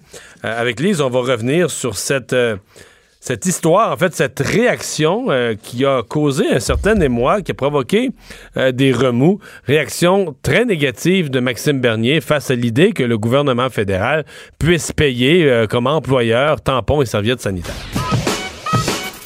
Mario Dumont. Il s'intéresse aux vraies préoccupations des Québécois. La santé, la politique, l'économie. Jusqu'à 17. Le retour de Mario Dumont. La politique, autrement dite. Et on va tout de suite parler à Lise Ravary pour sa chronique. Bonjour Lise. Bonjour, Mario. Et euh, il y a Maxime Bernier qui a, euh, bon, euh, jeté une espèce de pavé dans la mare parce que le gouvernement avait annoncé ça vendredi, une annonce de fin de la semaine. Ça avait fait des petits articles dans les journaux, mais pas de grand débat. euh, que euh, le fédéral, en tant qu'employeur et dans les entreprises à charte fédérale, euh, il fallait fournir des tampons, serviettes sanitaires, il fallait dépanner des femmes, et, et ça gratuitement, là, dépanner des femmes qui pourraient être mal prises dans leur milieu de travail. Maxime Bernier, qui a fait une sortie publique, dit que c'était complètement ridicule. Mélanie Joly, qui l'accuse d'être sexiste. Tu penses quoi de ça? Écoute, j'ai suivi ça euh, hier soir et je, je- un peu aujourd'hui aussi. Je t'avoue que je suis perplexe. Premièrement, moi, je suis de la vieille école. Et de la vieille école, ce n'est pas le genre de sujet dont on discute sur la place publique. C'est vrai, hein? Dans la vieille école, ce sont des choses intimes. Mais le monde a changé. Ah ouais? c'est ça, le, le, le, le vieux crouton en prend plein les dents et est obligé aujourd'hui de te parler de tampons et de serviettes hygiéniques. Et j'avoue que je ressens un certain malaise. Mais bon. Je suis professionnelle. Qu'est-ce que je pense de tout ça? Écoute, je je suis pas certaine de comprendre euh, où, où le gouvernement fédéral voulait aller avec ça. Euh, je comprends que tous les employeurs fournissent le papier de toilette. hein, Ouais. Contrairement à ce que Maxime Bernier semblait croire hier. Non, non, mais ce qu'il dit, non, attends, euh, attends, mais je l'ai- je l'ai réentendu aujourd'hui s'expliquer là-dessus. Ce qu'il dit, c'est que, il dit pas que les entreprises ne le fournissent pas. Il dit que la loi ne l'impose pas. tu comprends? Il dit que le gouvernement. Merci il- Maxime pour la distinction. Non, non, il dit donc le gouvernement s'est jamais occupé de ça, a jamais légiféré là-dessus, s'est jamais occupé de ça. Et par la logique des choses, on en fournit. Donc, il dit, plein d'employeurs ont déjà mis une machine distributrice. Ce qu'il veut pas, c'est que le gouvernement en fasse une espèce de règle universelle avec réglementation, obligation et patati et patata, puis paiement avec les fonds publics, c'est tout le reste qu'il veut pas, dit-il. Oui, bon. On peut être pour ou contre, c'est une question, j'imagine, d'idéologie. Moi, personnellement, je, je ne vois vraiment pas l'urgence et la nécessité euh, d'aller dans cette direction-là. Euh, si le gouvernement va être vraiment utile, euh, il y a peu de gens qui savent à quel point l'achat de ces produits-là peut être euh, onéreux pour les personnes à très faible revenu. Ça, y a- là, il y a vraiment un problème. Il y en a qui proposeraient Mais, que ce soit détaxé. Les employés euh, du gouvernement fédéral, euh, je suis pas sûre. Tu sais, tu mets une machine, puis tu mets le prix genre à 25 sous, là, juste, juste pour dire, pour couvrir les frais. Je vois pas pourquoi on est obligé de se lancer là-dedans. C'est comme, tu sais, quand on parle là, des problèmes de société riche, là, ça, là, c'est problème de société non seulement riche, mais gâtée pourrie. Ouais. Quand on est rendu à, à faire, je trouve ça électoraliste, je trouve que c'est du c'est du trudeauisme euh, euh, dans sa plus parfaite expression. Euh, je m'imaginerais jamais un premier ministre conservateur penser à une telle chose. Mais bon. Euh, si Mais c'est, mais très. J'ai, vu des, j'ai vu des euh, Ouais. Mais j'ai vu des féministes qui adorent ça, là, qui disent enfin. Ben oui, c'est ça, ça je te dis, c'est idéologique. Tu sais, c'est supposé être quelque chose de pratico-pratique, hein, j'imagine, et on en fait un truc d'idéologie. Alors là, c'est sûr que on va se retrouver avec une ministre qui se lance dans un débat complètement nul, d'un côté comme de l'autre. En tant que femme responsable, puis, hey, wow, minute, on n'est pas en train de parler de, on n'est pas en train de parler, tiens, tiens, je pense un sujet important, qu'il y a à peu près un million d'espèces vivantes sur Terre qui pourraient disparaître? Ouais. Mais, mais tu sais je quoi? Sais, je sais que ça fait. Tu sais peu. quoi? Aujourd'hui, là, Ouais. si j'ai mis, euh, ce matin à LCN, on a mis ça comme question sur la page Facebook de mon émission LCN. Et? En termes de nombre de répondants, moi, je- tu sais, j'entre en onde à 10 h, je regarde mon Facebook vers 10h30, puis mettons que la question avait été mise en ligne vers 8h30. Après 2 heures, c'est sûr que c'est dans mon top 3 ou top 5 de la saison en nombre de répondants. Tout le monde a une opinion là-dessus. C'est fou, là. Fait que, tu sais, dans le fond, moi, ce que ça me disait, ça m'a même étonné, ça m'a surpris, parce que je me disais, tu sais, un peu comme toi, c'est pas un débat dans tout ce que le Parlement fédéral pourrait s'occuper, c'est un. C'est comme, un- comme un guidi, là, en bon français. Mais en même temps, je me suis dit, Maxime Bernier a quand même le tour d'aller toucher un sujet, parce qu'en majorité, les gens l'appuyaient, en forte majorité, les gens lui donnaient raison. Je me dis, il a quand même, euh, sans mauvais jeu de mots, mis le doigt sur quelque chose, là. tu vois, tu vois pourquoi on parle pas de ça en public? Euh, euh, écoute, je, je- que, que, que, que puis-je dire? Si ça Ouais. intéresse les gens, ben oui, c'est dans le quotidien, c'est, c'est quelque chose que toutes les femmes, évidemment, connaissent, euh, c'est proche de la vie de tous les jours, je peux comprendre l'intérêt, mais je, je sais pas, moi, je, je vois pas vraiment pourquoi l'on se déchirerait, euh, puis on s'arracherait les cheveux pour une histoire comme ça, c'est c'est- je- je- en, en- en bon français, on appelle ça un side show. Ouais. un, un spectacle euh, à côté. Là, tu sais, c'est le, le- t'as le gros show, puis à côté, t'as un petit show pour le monde qui avait pas de ticket pour le gros show. Là. Ben, ça, c'est le petit show. Ouais. T'as-tu l'allure, ça? Ouais, ouais, ouais, tout à fait, tout à fait. T'as suivi les, Voilà. t'as suivi le, le début des travaux euh, de, la, de la commission parlementaire sur la laïcité ce matin? Ben, écoute, je, je, je suis scotché Ouais. à l'écran. Comme tu peux t'imaginer, j'avais même un rendez-vous à l'extérieur, puis je le suivais Ah sur mon téléphone. Ouais. Alors, Donc, ça a voilà. commencé avec des intervenants favorables. Tout à l'heure, dans quelques minutes, il va y avoir Charles Taylor, euh, qui lui est complètement contre le projet de loi. On entend tous les points de vue. Oui. Bon, il y en a qui sont pas contents parce qu'ils n'ont pas été invités. Euh, j'ai- oui, oui dire que les Sikhs voulaient, euh, euh, ou pas les Sikhs, là, mais des Sikhs voulaient euh, aller en cours pour contester la légitimité de la commission. Ouais, mais tu sais, j'ai- fouillé un petit peu, là, parce que là, tu réfères à une commission, à une euh, conférence de presse qui a eu lieu 10 heures ce matin. Euh, on dit essentiellement des communautés sikhs, chrétiennes, musulmanes et juives qui se plaignaient. Ils disaient la commission parlementaire est, est pipée d'avance, on n'a pas été invité, on n'a pas eu notre place.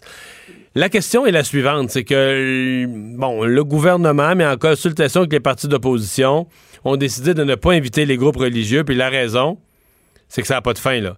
D'abord parce que le nombre de religions, le nombre de religions, de sous-religions, de branches des religions, de sectes, Ouais. c'est infini, et de un, et de deux, une fois que tu dis on veut avoir la voix des Sikhs, là, mais là, tu vas inviter un groupe, mais tu- chaque.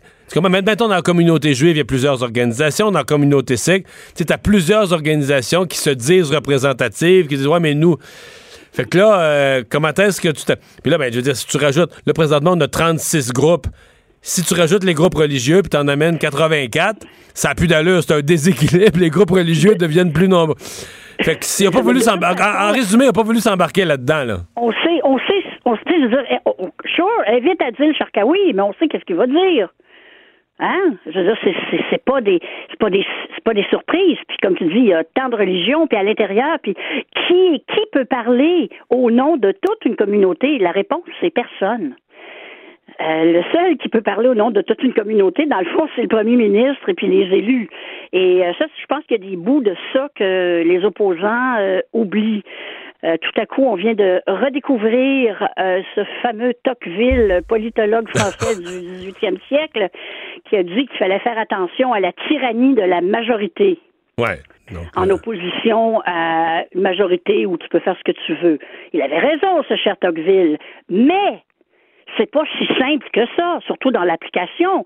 Puis là, les chiffres sont tellement gros. De toute façon, je pense que ça va passer, mais je pense qu'on va en, on va pas payer pour dans le sens où on va être puni. Ben peut-être.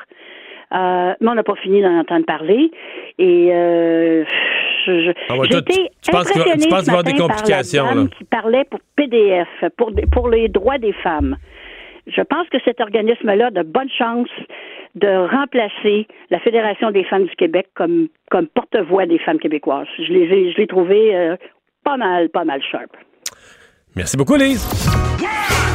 Le retour de Mario Dumont. Pour nous rejoindre en studio, Studio à commercial cube.radio. Appelez ou textez 187 Cube Radio. 1877 827 2346. Et c'est le moment de parler des suggestions qu'on a à vous faire, suggestions films à louer, à aller voir au cinéma. Simone Fortin, bonjour. Allô? Euh, T'as deux suggestions pour nous aujourd'hui, mais avant de commencer, tu veux revenir sur les succès d'Avengers Endgame. Toujours, je veux toujours revenir sur Avengers Endgame euh, parce qu'on avait parlé la semaine dernière du box-office, de est-ce que ça va dépasser le film qui a fait le plus d'argent. Et euh, c'est très, très, très bien parti parce que là, en fait, ça fait seulement deux semaines que le film est sorti et le film a déjà fait 2,2 milliards de dollars, ce qui est plus que Titanic. Et le, le film Donc, qui a fait. Titanic euh, était le deuxième rang mondial, donc il vient de prendre le deuxième rang mondial. prendre le deuxième rang de toute euh, l'histoire du cinéma. Le premier, ça reste Avatar avec 2,7 milliards. Donc, on est vraiment proche, moi, d'après moi. euh, À 2.2 après deux semaines, je pense que oui. Là, Ouais, ça oui, va là. ça Parce qu'on se demandait, la- la- une des questions que tu posais la semaine Mhm. passée, c'est comme c'est un film de super-héros euh, très campé avec des fans. Est-ce que c'est le genre de film que tout le monde qui veut le voir, il va la première semaine, Mhm. puis ça se calme après, là, mais ça semble pas être le cas. là. Non, parce qu'ils ont fait pratiquement, en fait, ils ont fait euh, autant d'argent le deuxième week-end. Comme à chaque week-end, ils font un milliard. Ce qui est, bon. complètement absurde. Donc, d'après moi, s'ils en font un autre, ben là, ça va être vraiment un record difficile à battre. Un 3 milliards, j'ai de la difficulté à voir comment ça pourrait être battu par un autre film. Bon. C'est fou. Euh, recommandation donc d'un film à, louer, euh, c'est chez Vidéotron. Oui, c'est le film Lego 2. Donc, c'est la suite du film Lego. Avais-tu vu le premier film Lego? Non. Non. C'est vraiment. euh, ben, le film Lego, dans le fond, personne ne savait trop à quoi s'attendre quand c'est sorti parce que ben, les Lego, c'est un jouet. On était comme comment ça peut faire un film? Mais finalement, le film Il y avait vraiment... déjà des jeux de bonhommes Lego, là. Oui, mais ça, mais ils font souvent des jeux avec euh, comme des personnages qui existent déjà. Il y a des, il y a des Lego euh, Star Wars, il y a des Lego Marvel, il y a des Lego Harry Potter. Donc, c'était comme comment est-ce qu'ils vont rassembler ça pour faire une histoire cohérente? Finalement, le premier film a, a eu un succès fulgurant. C'était super bon.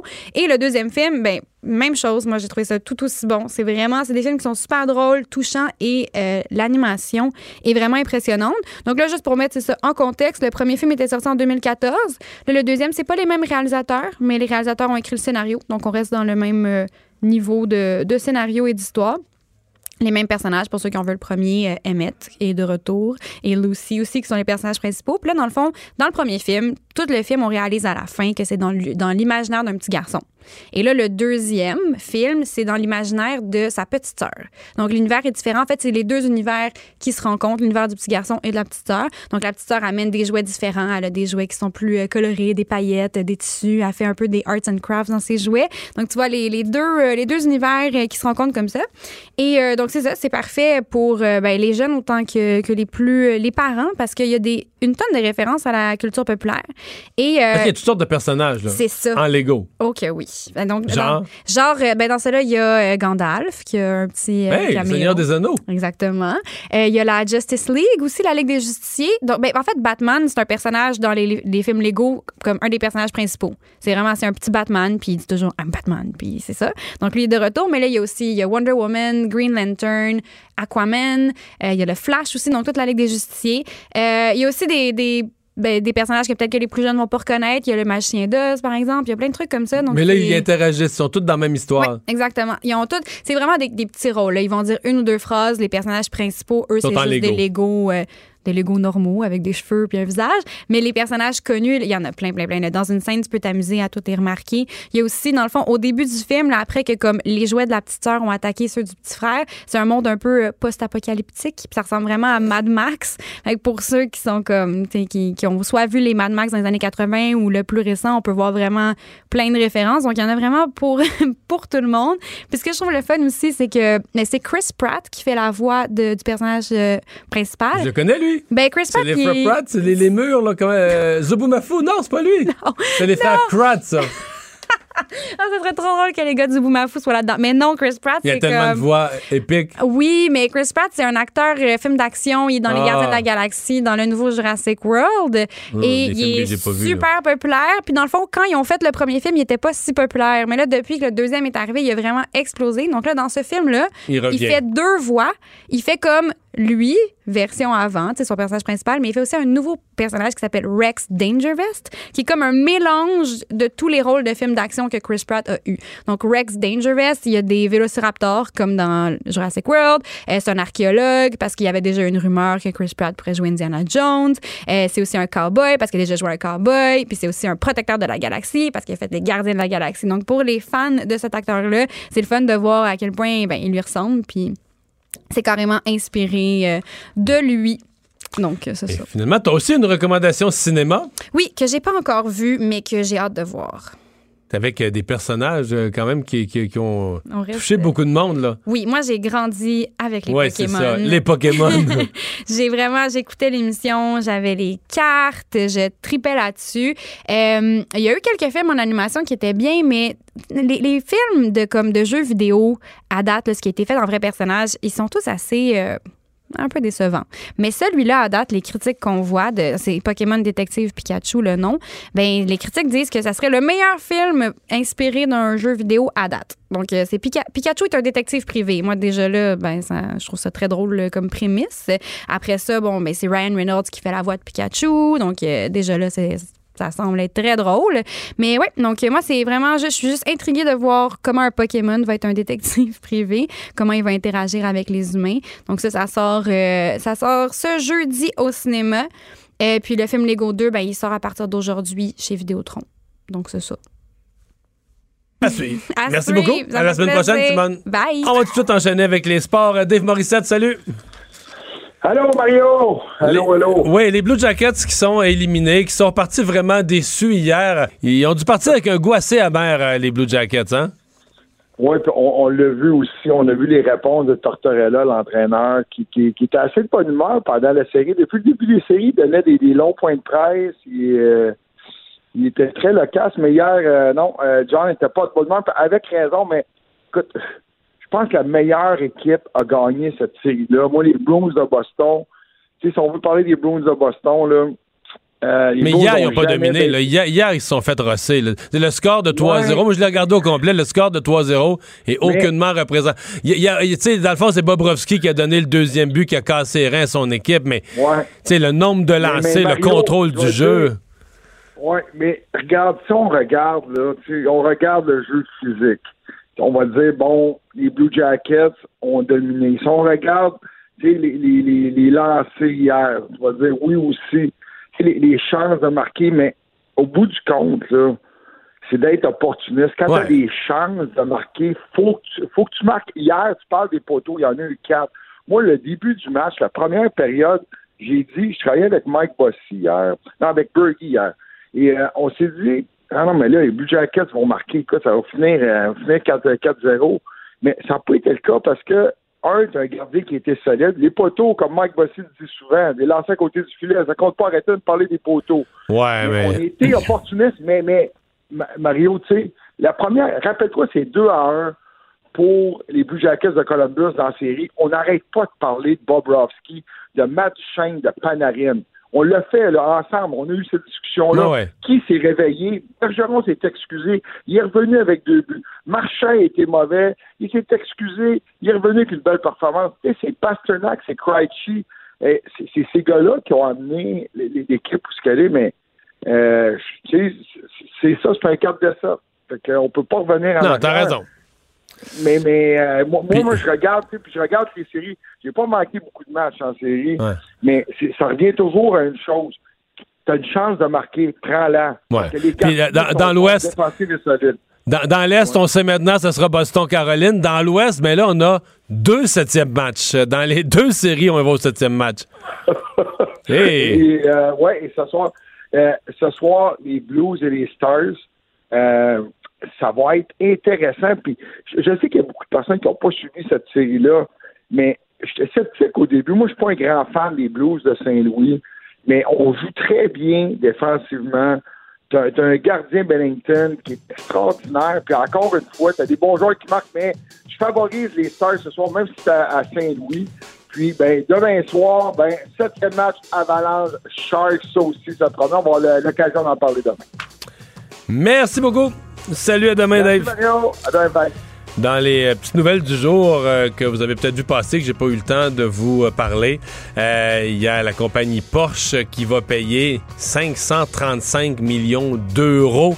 c'est toujours dans le scandale des moteurs di diesel truqués. C'est quelque chose comme 700 millions en dollars canadiens. bon, ça s'ajoute évidemment à Volkswagen avait déjà payé pour Volkswagen et Audi, mais maintenant c'est au tour de Porsche à payer pour le même scandale. Bon, je suppose qu'ils vont passer à travers, mais disons que ça aurait été un épisode difficile pour cette grande compagnie allemande d'auto. On se retrouve demain pour notre tour d'horizon habituel de l'actualité. Merci d'avoir été là. Le bulletin TVA Nouvelles suit tout de suite. Cube Radio.